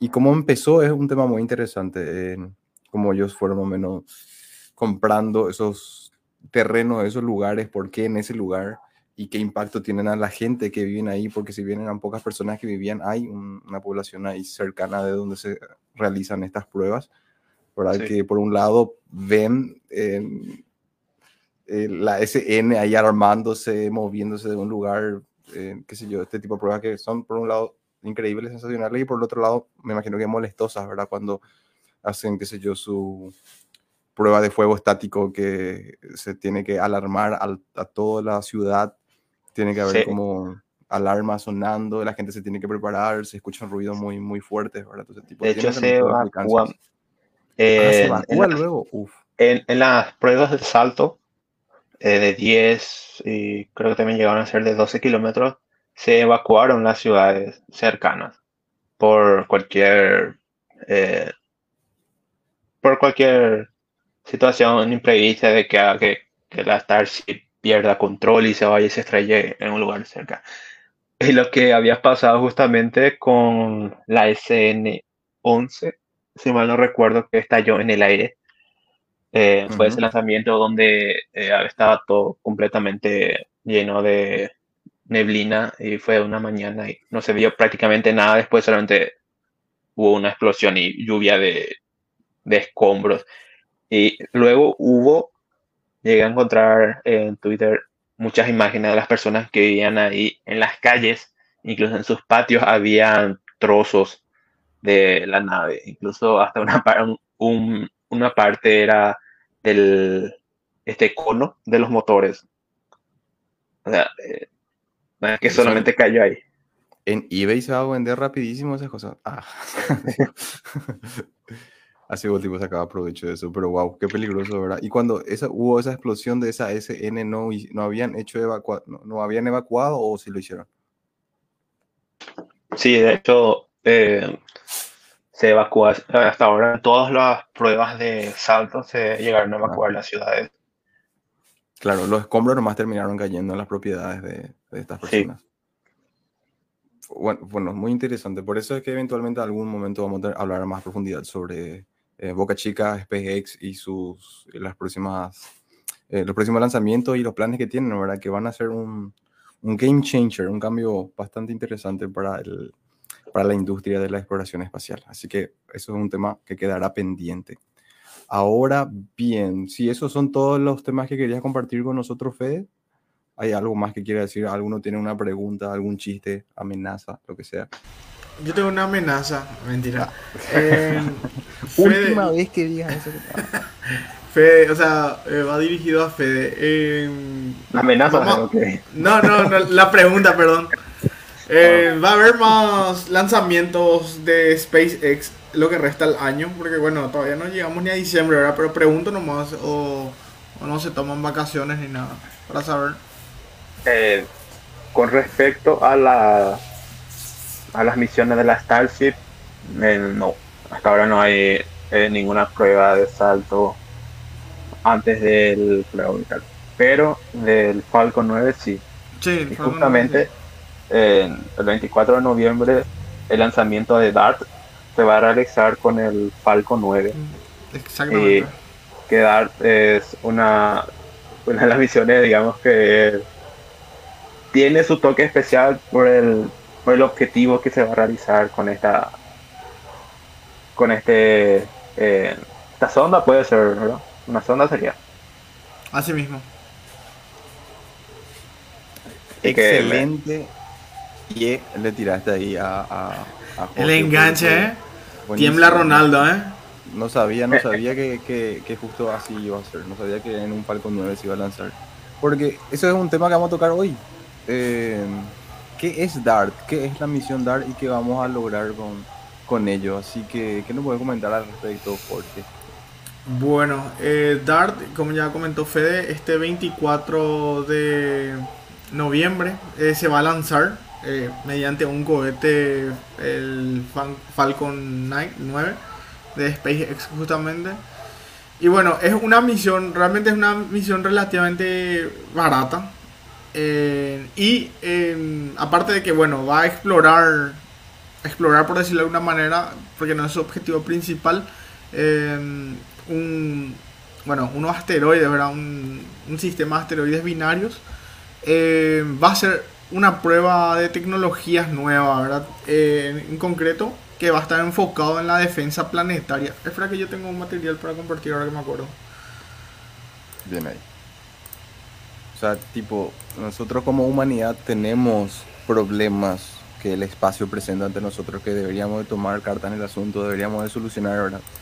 ya, ya investigamos, ya tenemos conciencia de que pueden ocurrir, bueno, ¿y qué hacemos al respecto? Y bueno, DART es una de las primeras misiones que viene menos a allanar el camino para saber qué podríamos hacer para el futuro, para un, una futura colisión asteroide Tierra, ¿verdad? Así mismo es. Y, y bueno, ¿verdad? No, no estamos exentos a ese tipo de eventos en algún momento. No, no comparto el material porque no me deja compartir, no tengo acá la opción, no sé por qué. Ah, perdón, perdón. Eh, seguramente que es mi culpa. No, no, no, eh, no, no te culpo, viejo, sino que me es raro nomás que solía tener acá abajo. La, amenaza ah, no, es que esta es la plataforma. Creo que yo te tengo que dar permiso. A ver si. La verdad que no sé, no recuerdo bien este tema de. No, pero siempre estaba igual, igual, más abajo, por más que no, no me autorizabas, igual podía compartir. Pero no importa, igual más voy a hablar así, no. Ok.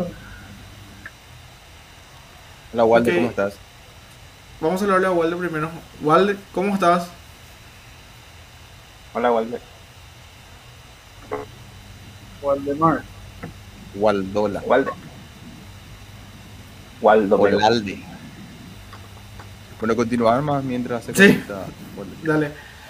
Bueno, como decía que no estamos... Eh, 100% a salvo ¿verdad? De, del impacto de algún objeto en, el futuro, ¿verdad? Si bien los objetos que son relativamente o potencialmente peligrosos, la mayoría de ellos, los, que, los grandes al menos, eh, tenemos la mayoría de, estos sus órbitas bien calculadas, ¿verdad? Por lo menos en las próximas décadas. Sin embargo, eh, ¿qué va a pasar si en algún momento se detecta, como solemos leer en las noticias de las fake news, ¿verdad? Eh, un asteroide que se aproxima a la Tierra y todo eso. En el caso que sí sea real, eh, no tenemos ningún plan de contingencia, ¿verdad? En estos casos. Eh, así que DART va, a ser, como dije, una prueba de, de defensa planetaria, ¿verdad? sería una de las maneras más viables de, de desviar objetos, ¿verdad? El objetivo de Dart es, o sea, el destino de Dart es impactar contra este sistema de asteroides binarios, eh, que se trata de, de Didymos, ¿verdad? Un asteroide. Eh, que bueno, el nombre Didymos eh, hace referencia justamente a un término griego que significa gemelos y que tiene una pequeña luna, ¿verdad? Un, otro cuerpo que que orbita a su alrededor, que es Dimorphos. Em, estos cuerpos, o sea, estos objetos se habrían descubierto en 1996 y en 2003, respectivamente. Bueno, eh, Didymos tiene 780 metros eh, de diámetro aproximadamente y, y Dimorphos tiene 160 metros nada más. Son cuerpos relativamente pequeños porque ni siquiera alcanzan el kilómetro, ¿verdad? Pero sin embargo son eh, de igual manera son muy peligrosos. Porque si, uno porque son pequeños, estos conocemos las órbitas de estos, afortunadamente, pero hay muchos cuerpos que pueden ser incluso más pequeños que este y no conocemos sus órbitas y que bueno, si nos llegan a, a tomar desapercibidos, pues eh, puede ocurrir algo catastrófico, ¿verdad? Eh, como los eventos del Tunguska, Chernavix, que, que ya hablamos también cuando hablamos del Asteroid Day. y bueno, Dart va a impactar contra Dimorphos.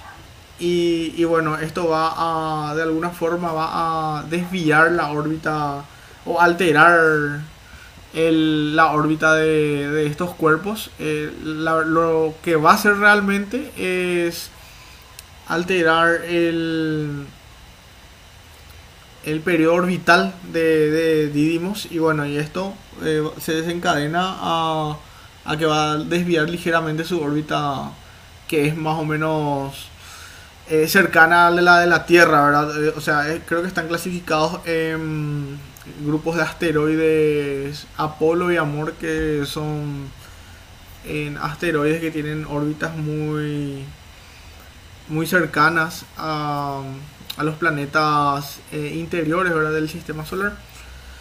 y bueno, una vez que impacte y suceda esto, bueno, realmente antes que eso, Didymos y. Perdón, Dart lleva eh, un, un, único instrumento que va a ser su cámara Draco, ahora que se va a utilizar para navegar y, bueno, para observar, eh, observar a Dimorphos eh, previo al impacto, o sea, al sistema de Didymos y Dimorphos.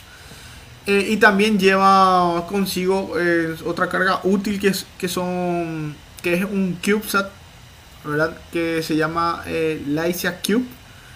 Y bueno, en este CubeSat se va a desplegar de, de Dart eh, eh, por lo menos unos 10 días, 10 días antes del impacto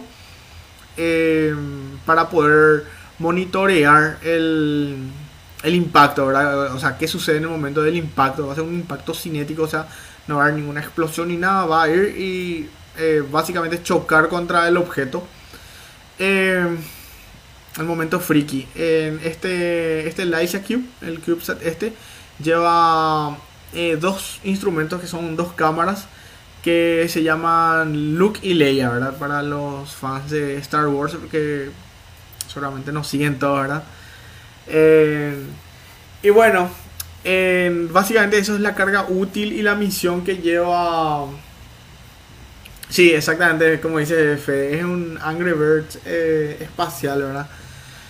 Y, bueno, em, ¿qué va a pasar después de esto? Em, bueno, una vez que, que la misión, si es que la misión tiene éxito, bueno, va a ser una de las posibles maneras de defendernos, ¿verdad? Em, en el futuro de estos objetos, si es que es un éxito probablemente lo sea, ¿verdad? Porque está bien calculado, eh, todo está bien calculado, hasta la velocidad de impacto, que no me pregunte, porque no recuerdo cuándo, ¿verdad? Em, pero bueno, eh, Dart no, no es el primer, la primera nave espacial o objeto creado por el humano que impacta contra un, un cuerpo del sistema solar, em, como un asteroide o un cometa. ese título lo lleva el Deep Impact de la NASA que habría impactado en el 2005 eh, contra el cometa Tempel 1 y bueno eh, incluso fue eh, la NASA en ese tiempo hizo mucha propaganda. Bueno la NASA y los Estados Unidos era porque el, impacto se produjo un 4 de julio. Y, no se pudo observar a simple vista obviamente el, impacto ahora pero con telescopios eh, acá terrestre se pudo se pudo captar ese momento y, bueno era como una manera de hacer fuegos artificiales verdad astronómicos. Eh, y bueno después de eso bueno esta eh, DART es parte de un proyecto o un trabajo en colaboración con la agencia espacial europea también que también va a lanzar a ERA en 2024 y bueno, y lo que va a hacer ERA es, es básicamente una pequeña sonda espacial también que va a, estudiar que era que va a, a estudiar los restos del impacto que, que deja eh, Dart en el momento de eh, los escombros que va a dejar eh, de Dimorphos y bueno, como saben, los asteroides y cometas siempre son bienvenidos a la hora de estudiarlos porque bueno, son objetos del sistema solar muy interesantes. ya que conservan muchas pistas de cómo era el sistema solar eh, más primitivo, en su etapa más temprana, así que siempre es bueno aprovechar esos momentos para estudiar. Y lo que sí no dije fue que en, en septiembre de 2022 va a ocurrir eh, este impacto, o sea, se lanza eh, este año y para septiembre de 2022 ya debería de ocurrir el impacto. Se lanza el 24 de noviembre, la semana que viene. Y creo que es así, la semana que viene, en unos días. El miércoles, el miércoles eh, a la 1 y 20 de la mañana más o menos creo que se lanza. Vamos a ver si, no, si no transmitimos que... Creo que vamos a transmitir. sí, vamos a hacer. El 24 de noviembre a las 3 y 20 de la madrugada. Igual vamos a transmitir. sí. 3 y 20. Yo voy a, voy a tratar de transmitir. O sea, por lo menos voy a dejar, voy a dejar, voy a dejar nomás que corra, no voy a estar pendiente. Sale la propaganda. Vamos a hacerle propaganda a SpaceX ellos están haciendo propaganda, pero realmente la misión no es de ellos. Una pregunta, porque no sé si. Ah, continúa, por favor. No sé si mencionaste, Jorge. Sí. Eh, ¿Qué es lo que le van a tirar? ¿Perdón? Como ¿Qué es la nave. Lo que va a ser el impacto? La nave, la nave en sí es que la, que va a impactar, tengo entendido, ahora no, no, es que tiene algún eh, ah. dardo o algo así. Eh, como otras misiones, por ejemplo, que estudiaron en asteroides, eh, por ejemplo, Hayabusa 2, bueno, Hayabusa 1 también, que básicamente dispararon un, un dardo a los asteroides que estudiaron para que los escombros estos salten y puedan recoger. Eh, pero en este caso no, no será así, ¿verdad? Es un impacto cinético, ¿verdad? O sea, lo que yo entiendo es que va a ir a chocar directamente y precisamente por eso lanza también consigo ese CubeSat para, bueno, una vez que, el, que ocurre el impacto ya Dart y, bueno, y su cámara ya van a ser, posiblemente van a estar fuera de operaciones, ¿verdad? Así que eso... Yo, yo no entiendo bien cómo es esta misión, porque esta misión es una misión doble, digamos, porque hay eh, esta misión que es parte que está comentando porque es la misión que va, antes esta era una misión conjunta entre la ESA y la NASA inicialmente, hace Así mismo, sí. Luego, eh, no sé, la ESA se retiró y no sé qué de qué lo que hubo. Eh, entonces se integró la Agencia Espacial Italiana y ese dispositivo que menciona Jorge, que creo que es Ese creo que es de la Agencia Espacial Italiana. Ah, sí, creo que sí. Em, aparte, aparte hay una parte de la misión que estaba antes con la Unión eh, con la Agencia Espacial Europea que es ERAS. Y me parece que ERAS eh, va a lanzarse otra vez, no sé si, o, va a hacer impacto dentro de 5 o 6 años, pero creo que con la, con la Luna. O sea que es sí, así mismo. Entonces ahora, va a impactar, ahora va a impactar el asteroide, el, el, asteroide, digamos, central de ese sistema binario. Y después van a impactar la Luna. O sea, van a hacer un doble impacto. Y de hecho creo que se llama así la misión, doble, doble, algo, doble. Sí, a ver si me acuerdo bien las siglas en inglés, era eh, Double Asteroid Redirection Test, era. Eh, prueba de de redirección, algo así. Y esta es una misión que organiza el, el laboratorio John, Hopkins, que ah, normalmente cuando conocemos, escuchamos por medicina, que, tienen también un... La New, la New Horizons también está, eh, o sea, son básicamente el mismo equipo que está dirigiendo la New Horizons. La New Horizons sí, también era del, del, del, APL creo que se llama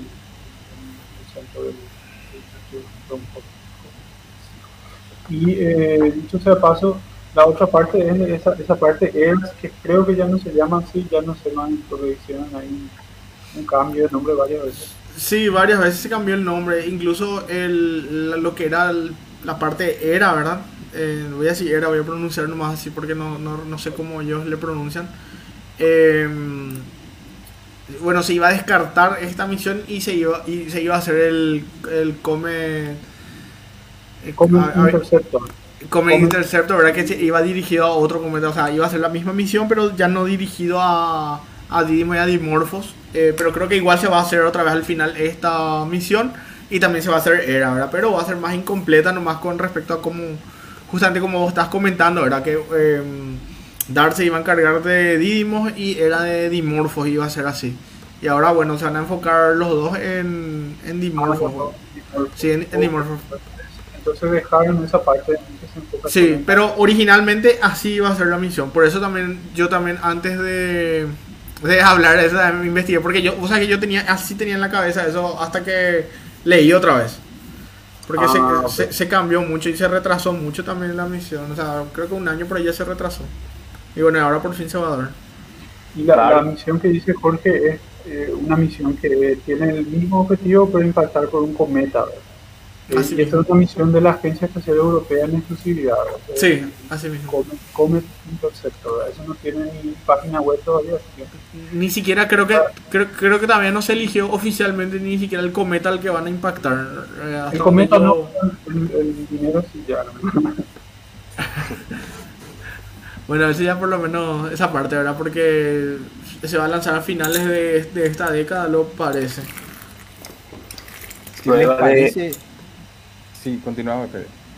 No, eh, estaban hablando antes nomás. Prueba de redireccionamiento de doble asteroide sería la traducción de la sigla DART. DART. Y, bueno, DART es traducido también es dardo, ¿verdad? Eh, si no me equivoco, creo que DART es dardo. así que. Así que tiene mucho. Me gusta a mí ese, ese, ese, juego de palabras que hacen siempre con las misiones, ¿verdad? Lo hacen bien. Entonces, vamos a acercarnos a un asteroide, le vamos a tirar algo y a ver qué pasa. y, Cada cosa que hacemos, y básicamente un, palito así le picas al asteroide ¿viste? Hace algo vos sabes que sabes por qué a mí eh, les voy a contar algo simpático porque a mí me, me gusta muchísimo esta misión porque a mí me emocionó desde el primer momento porque cuando yo era chico eh, yo estaba retraumado con el tema del, del asteroide que, que impactó contra la Tierra que le extinguió a los dinosaurios, ¿verdad? Y yo decía que ¿por qué nosotros no creamos un cañón o algo así? Que entonces cuando el, el, objeto, ¿verdad? El asteroide se acerque, le disparamos, ¿verdad? Para desviar. Yo, o sea que yo siempre pensé eso que en algún momento teníamos que hacer. Y bueno, y veintitantos años después está más o menos realizando mi idea. Creo que se inspiraron en mi idea para, para hacer esto, ¿verdad? Impactar. Te juro que esa para mí fue siempre la solución. No hace tu idea, Jorge, porque en los años 60 ya el MIT sí, sí, ya tenía hizo un, proyecto y no sé, creo que fue la tesis de alguien. Hicieron un proyecto en los años 60 que ya no recuerdo el nombre, pero es fundamental así en, defensa planetaria. sí, así mismo. Eh. Tiene un nombre cortito y simpático, creo que no me acuerdo. Eh, este, y bueno, increíble que en los años 60 recién se le haya ocurrido a la gente, eh, siendo que descubrimos asteroides hace casi 200 años, ¿para cuándo eso? 150 años. 1800 y algo fue cuando se descubrió Ceres, ¿verdad? 1801. Y en 1960 recién se le ocurrió a los asteroides, por eso no puede notar, ¿verdad? Y aparte de eso, aparte de eso que que pasó Tunguska, ¿verdad? En 1908, ¿verdad? Sí. O sea que uno se, se, supo en todo el mundo en, bueno, en el momento que pasó y en 1920, más o menos. Es raro, ¿verdad? Es que no se le ha ocurrido a la gente antes. Y bueno, y el primer impacto recién se dio en el 2005. El, come, el Deep Impactor, pero creo que hubo en el 90, hubo varios, uno o dos creo. Yo no, el Deep Impactor no recuerdo. ¿verdad? Pero esta misión de Dart, por ejemplo, eh, creo que, no sé si me confundí de, fecha, de año, pero en el 2035 creo que se va a realizar el impacto. Eh, primero habrá unas cuantas órbitas y luego se acercará a este cometa. 2005 el Deep Impact, ¿cierto? En el 2005 se dio el Deep Impact. Eh, tengo, tengo mucho ruido de fondo, por eso más me muteo. No, el de Dart, digo, en el 2035 creo que sería este el impacto de Dart, ¿o no? No, el de Dart es en el 2022, el año que viene ya se hace el impacto. Gracias. Por suerte, no vamos a esperar mucho. Hay que hacerlo. Yo, si no a nuestros hijos, les vamos a mostrar cuando hicimos nosotros el episodio del podcast que hablamos de Dart, así tipo en 15, 20 años atrás si lo que está, las personas que están escuchando en el futuro ahora sobre esto y le parece interesante, nosotros ya hicimos durante el mes del asteroide, que si no recuerdo mal es en julio, hicimos nosotros cuatro o cinco episodios donde hablamos a profundidad sobre asteroides. Todo lo que podríamos tocar sobre asteroides, que sé yo, sus orígenes, historia, eh, los posibles problemas que pueden ocasionar, misiones. Y ahí el profesor Pedro, en una de sus brillantes charlas, Brillantes Charlas nos habló sobre eh, diferentes métodos que tenemos para eh, defendernos de estos asteroides. Y ahí fue que yo recuerdo que, hablaba de este, del, del, ¿cómo decía? Del remolcador cinético, no, el choque cinético, de, tirarle algo, ¿verdad? Y creo que por eso fue que yo estaba confundido con Dar y pregunté si se le iba a lanzar algo, porque en esa charla el profesor Pedro mostraba de que eh, que le lanzan un objeto de mucha, de mucha densidad, ¿verdad? Y que muchas veces para acelerar este objeto pueden utilizar diferentes tipos de, de métodos, ¿verdad? Entre esos, explosiones o bombas nucleares, ¿verdad? Y que de, esto le acelera al objeto que va a ir a impactar, ¿verdad? En este caso será la, la propia nave, ¿verdad? Porque creo que eh, recién es para tomar datos y recabar, recabar datos para futuras investigaciones, ¿verdad? Todavía no es que necesariamente este es un asteroide que es potencialmente peligroso. Yo creo que es, o sea, lanzarle algo es complicado, ¿verdad? Porque, o sea, tener una nave y lanzarle algo en sí, ¿verdad? Sin tirar la nave. Porque tenés que generar suficiente energía para hacer eso, ¿verdad? O sea, suficiente digamos, energía mecánica para poder hacer ese. Y, y se tiene que quedar la nave ahí, Entonces, entonces por lo menos ahora que, que, vemos esto que va a pasar es el, impacto de la nave en sí, Yo no sé cómo fue el impacto, no, no, tengo idea. Ahora averigué y es impacto y pasa que me confundí porque hay un nombre de película también, la verdad. Y también estaba Armagedón, ¿verdad? De eso todo hablamos esa vez. junio es. Junio es. sí, el, el, 30 de junio es el día del asteroide, pero antes y después de esa fecha hablamos luego mucho de, asteroides, si no me equivoco. Sí, sí, sí, hablamos en julio. cuatro episodios por ahí de seguido, por ahí hablamos de... Y hoy es el Día Internacional del Inodoro, no sé si ya hablaron de eso. No. Y del hombre también. Ahí el hombre, dicen, pero el hombre también. Y no, vi ni, y no había ninguna mujer eh, pañuelo, verde eh, no heteronormada manifestarse para que los hombres ganen eh, en igualdad que Scarlett Johansson. Claro. Inodore. Inodore, perdón. Sí, pero porque fue justo el día del inodoro, el día del hombre, eso me parece el, mal El eh, para agregar nomás algo a lo que está diciendo Maidana, eh, el Death Impact era un. No recuerdo bien, pero creo que era, tenía un impactador, que era como un misil, un pequeño dardo. Básicamente lo que puso en el camino del, del cometa este Temple. O sea, no, no, no fue un choque directo, era como el que va a ser ahora, pero era no recuerdo si era un, mini misil o un dardo, que no sé si es lo mismo, era, pero que puso en, dirección al, al, cometa y, bueno, eh, coincidió con la órbita. Bueno, se calculó obviamente y ocurrió el impacto, porque el impacto no fue muy grande, o sea, una pequeña parte nomás lo que golpeó. Eh, la verdad que yo no sé, o sea, el Deep Impact no, no conozco, O sea, conozco el nombre y conozco, yo creo que Impacto contra el Temple. Sí, así mismo. No, conozco, sí, y bueno, eso fue en el 2005 ocurrió eso. Eh, ahora sí recuerdo más o menos más también yo porque no tengo en la cabeza, nomás tengo también. Y bueno, y después eh, siguió, o sea, la nave una vez que lanzó este eh, impactador, dardo, o no sé cómo le llamaban ellos, siguió su órbita y en el 2010, si no me recuerdo mal, que cinco años después, em, se encontró con el cometa Hartley 2. No, no es Halley, es Hartley 2. O Hartley 2. Eh, o sea, 103P Hartley 2, si no me equivoco. Y bueno, y después de eso, bueno, él tomó fotos nomás de este otro cometa. No, obviamente ya no era una misión extendida nomás ya, pero. Eh, pero sí, él es el, primer, la primera misión que impacta, entre comillas, ¿verdad? O hace impactar algo contra otro objeto del sistema solar. Otro, contra otro cuerpo pequeño del sistema solar. ¿El Deep Impact puede ser? Sí, el Deep Impact. Eh, ¿sabes, ¿Sabes cómo puedes buscar también el Deep Impact? Eh, como Epoxy. Así que tiene nombre de pegamento, pero. Eh, pero así. Sí, pone, ah, cierto, cierto, cierto, Epoxy, cierto. Eh, ya había hecho eso, ya, ya, está marcado así mismo. Sí. Eh, sí, sí, sí. Eh, no sé por qué tengo en la cabeza que en los años 90, no sé si, ah, no sé si es por la película nomás, hay Armagedón ahí con... No, pero puede ser, yo la verdad que no me acuerdo.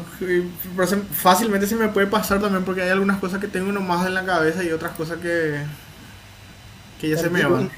Dejaba caer un, un elemento muy masivo nomás, creo que era de cobre o algo así.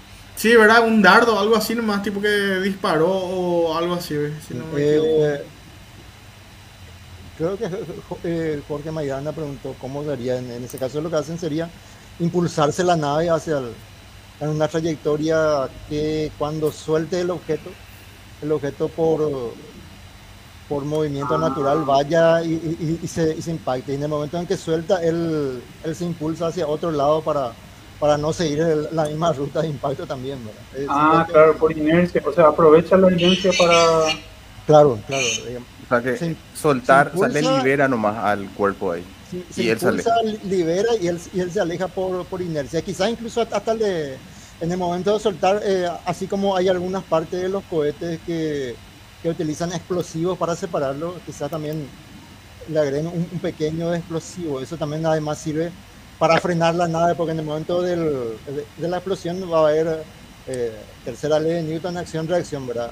Algo le va a impulsar un poco más al, al impactador y la nave también se, se, va a frenar un poquitito, por tanto van a, van a llevar ya una trayectoria un poco distinta. Y después la nave corrige un poco más su trayectoria para, para no también ir en, en rumbo de colisión. Y, y, el impactador ya, ahí ya prácticamente cae. Es lo mismo que ir, que ir por inercia y caer en el, en el objeto. Realmente choca, ¿verdad? todos los que estamos cayendo al sol, ¿verdad? Pero en, en, ese camino de estar cayendo al sol, eh, chocamos. Ya. Y, y así entonces, eh, ya, sí, bastante tiene sentido, ¿verdad? Tiene sentido que sea así, ¿verdad? Incluso seguramente se ahorran varias, se ahorran seguramente varios métodos de, se, se, ahorran gastos energéticos seguramente. Claro, aquí el, una pregunta. El, impactador no necesita llevar motores ni nada. O si no, si no el impactador tiene que tener su propio motor y su propio tanque de combustible, etcétera.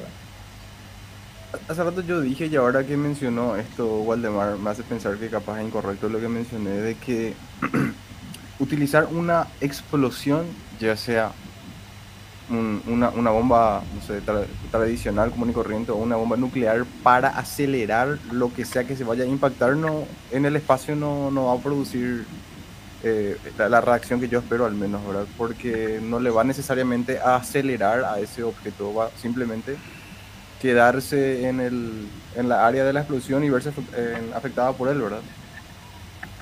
Sea, no, es una manera de acelerar un, La explosión le va a acelerar si es que eh, o sea, dependiendo de, de, cómo ponga. Una explosión abierta es imposible, una explosión abierta igual va a acelerar, pero una explosión abierta va, eh, se difunde a todas partes. Eh, también ocurre eso en la atmósfera, donde si ocurre en tierra obviamente no se va hacia la tierra, pero hacia el aire se, se difunde en un en, una onda que se va expandiendo esféricamente, ¿verdad? Lo mismo ocurre en el espacio, ¿verdad? Pero esa explosión normalmente tiene que liberar algo, ¿verdad? Eh, algún tipo de masa, ¿verdad? Y, y ahí el, el, intercambio de momento es por esa masa que se libera, que puede ser un gas, ¿verdad? El, el gas que se está expandiendo, por ejemplo, ¿verdad? En el caso de, de, de, una explosión química, Pero normalmente es por la cantidad de masa que se va perdiendo. El cohete funciona así, no sé si alguna vez estudiaron la ecuación del cohete, ¿verdad? Es una hermosa ecuación que desarrolló sí, un ruso por ahí, ¿verdad? No sé qué cuánto. un ruso de por ahí, ¿verdad? Un ruso con un apellido raro y que termina en Y. Ahí sale la famosa frase: It's not science rocket. Sí. It's not rocket science. Ah, it's not rocket science. Ah, es así. No, pero San eh, Roque está bien también. Hace poco fue San Roque. ah, pensé que hablaron de San Roque, ¿verdad? Tsiolkovsky era el que hizo esta la ecuación del cohete, ¿verdad? Sí, algo así, algo así. Pero, ¿cómo, cómo se escribe? No me acuerdo, pero era, así era. Era un maestro de escuela nomás. No, en serio, era maestro de escuela. Si leen ahí la, la biografía, van a ver.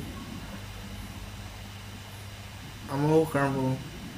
Ah, mira, acá tengo. Eh, no sé si con el mismo acento. Constantin.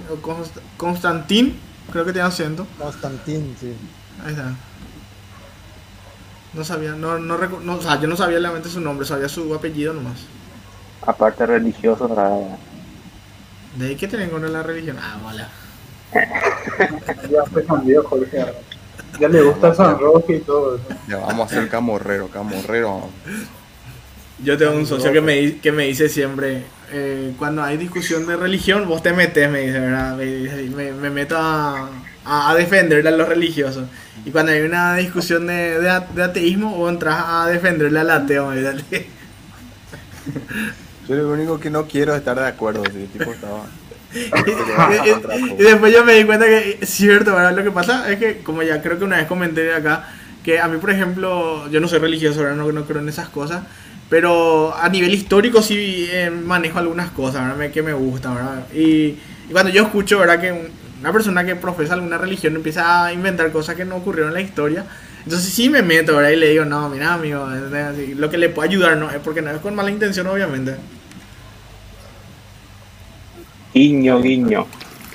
No, en, en serio, eh, yo, yo no tengo mala intención. La, genial sí, creo, no, pero no inventen cosas que no ocurrieron en la, historia. sean serios, por favor. Sean serios, sean responsables con las cosas que dicen. Eh, yo diciendo eso. Em, bueno, estos eran todos los temas que teníamos preparados para hoy.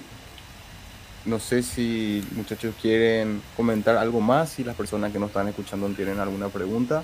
Eh, los temas que queríamos compartir con ustedes ya los compartimos si hay algo más que quieran decir o damos inicio al fin. Hay que dar inicio al fin. Igual si no querés agregar algo que entraste recién, por ahí tenés cargadito la mente todavía. Sí, una pregunta le dejo como tarea a, a Ronaldo. ¿Por qué los objetos en el espacio cuando se aceleran se frenan? ¿O van más despacio? Ya le dejo como tarea. Espera aquí. Pero, pero bueno, algo que yo siempre le digo a mis alumnos es que el término acelerar no implica aumentar la velocidad ni disminuir, sino cambiar con respecto al tiempo. Entonces, al que vos... Al pero eso me parece trampa. Cuando se aceleran, porque se van más lento? Porque eso significa acelerar. ¿Y si se desaceleran? O sea, ¿por qué cuando quieren ganar velocidad, pierden. Eso sería la pregunta, porque yo me voy a poner a investigar, Walden. Tienes que ponerte a investigar, sí. Pero, pero, ¿cómo? ¿Estoy entendiendo bien? Sí, estás entendiendo. Digamos un objeto que se mueve en su órbita circular y de repente, en el, en el mismo sentido en el que, en el que se mueve, eh, o sea, en el sentido opuesto al que se mueve, tira, eh, tira un chorro para aumentar su rapidez. Pero termina disminuyendo. Y la velocidad media va a ser menor, ¿verdad? De hecho, si vuelve a hacer una segunda aceleración, ¿verdad? También va a ser menor, ¿verdad? Yo voy a responder. porque la rapidez es, función de la distancia. No, sé si ustedes, recuerdan la, la, ecuación de la...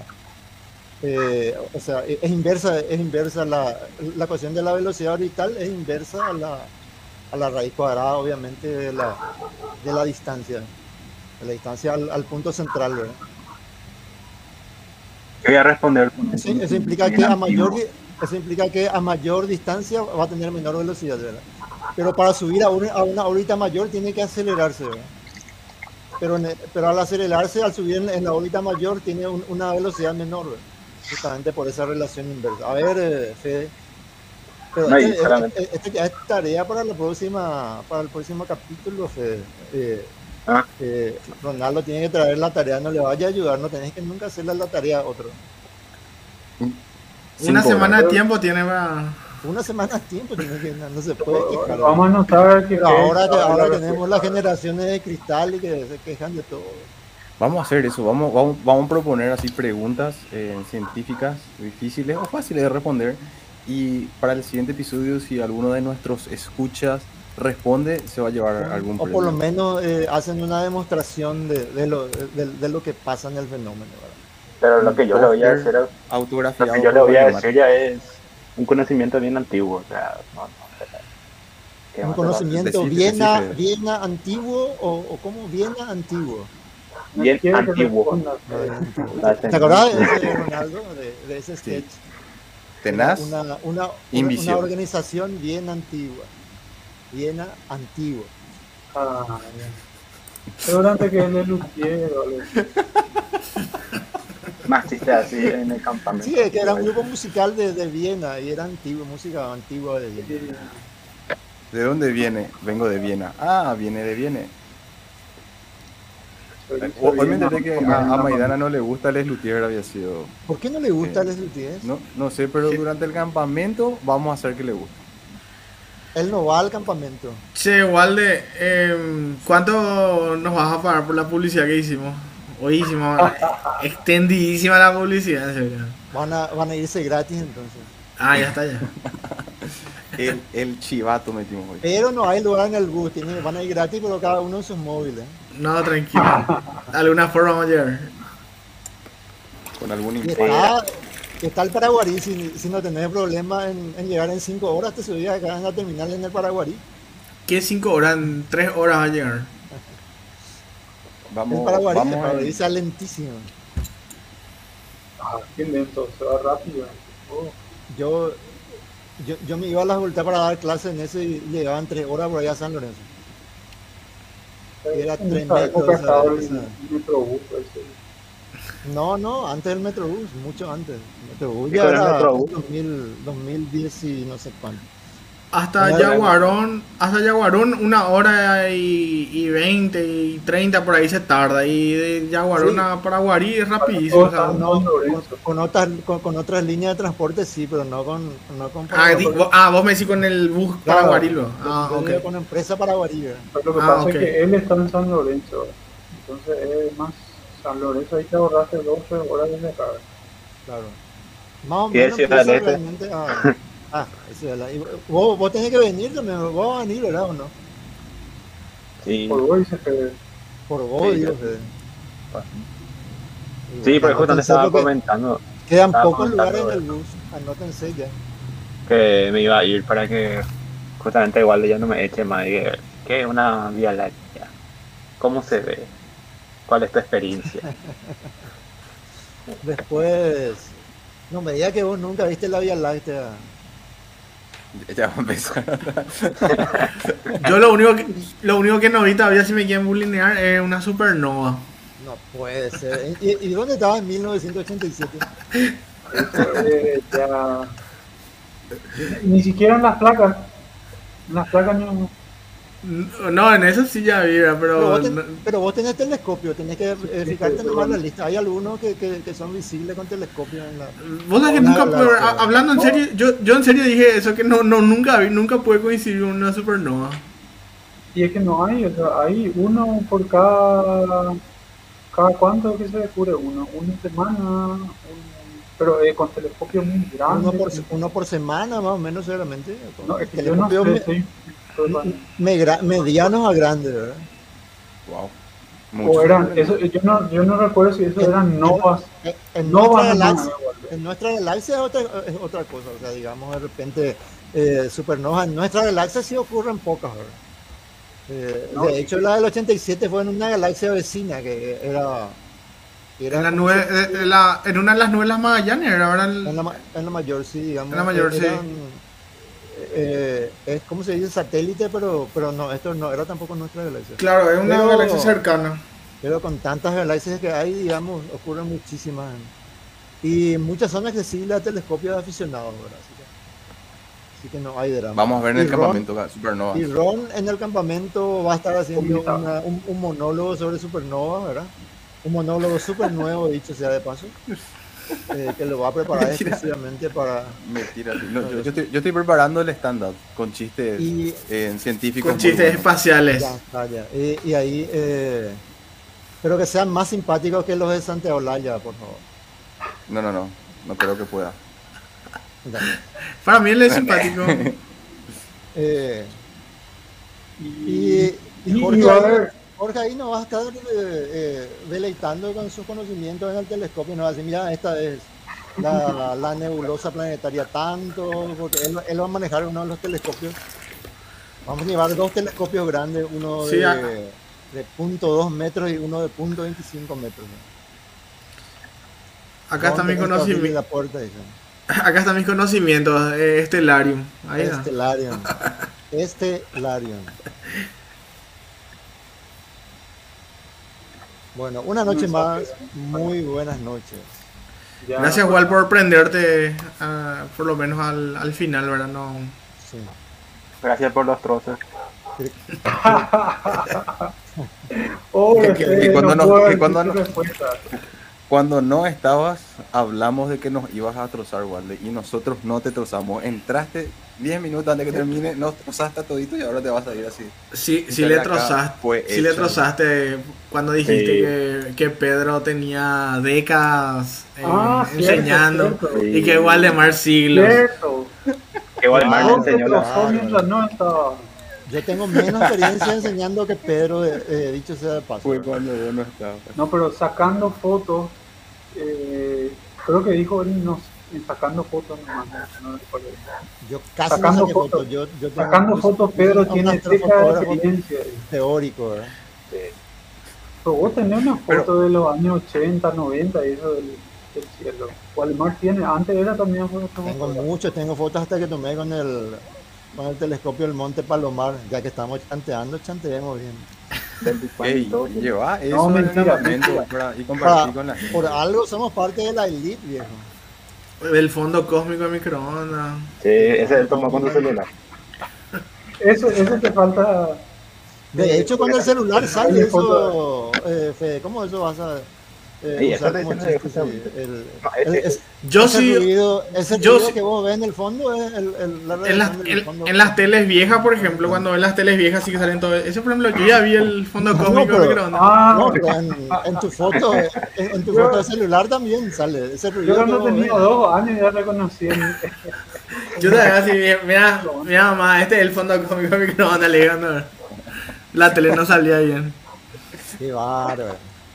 ¿Qué te corrige, Y bueno, en vez de eh, mirar Naruto, llegamos, llegamos a las 2 horas 10 minutos del programa, así que le agradecemos a todas las personas que nos acompañaron un viernes más. Le esperamos de vuelta el próximo viernes y también le esperamos en diciembre, el 11 y 12 en el campamento astronómico en donde vamos a estar participando. más vale, quedan pocos lugares, ¿eh? así que apúrense.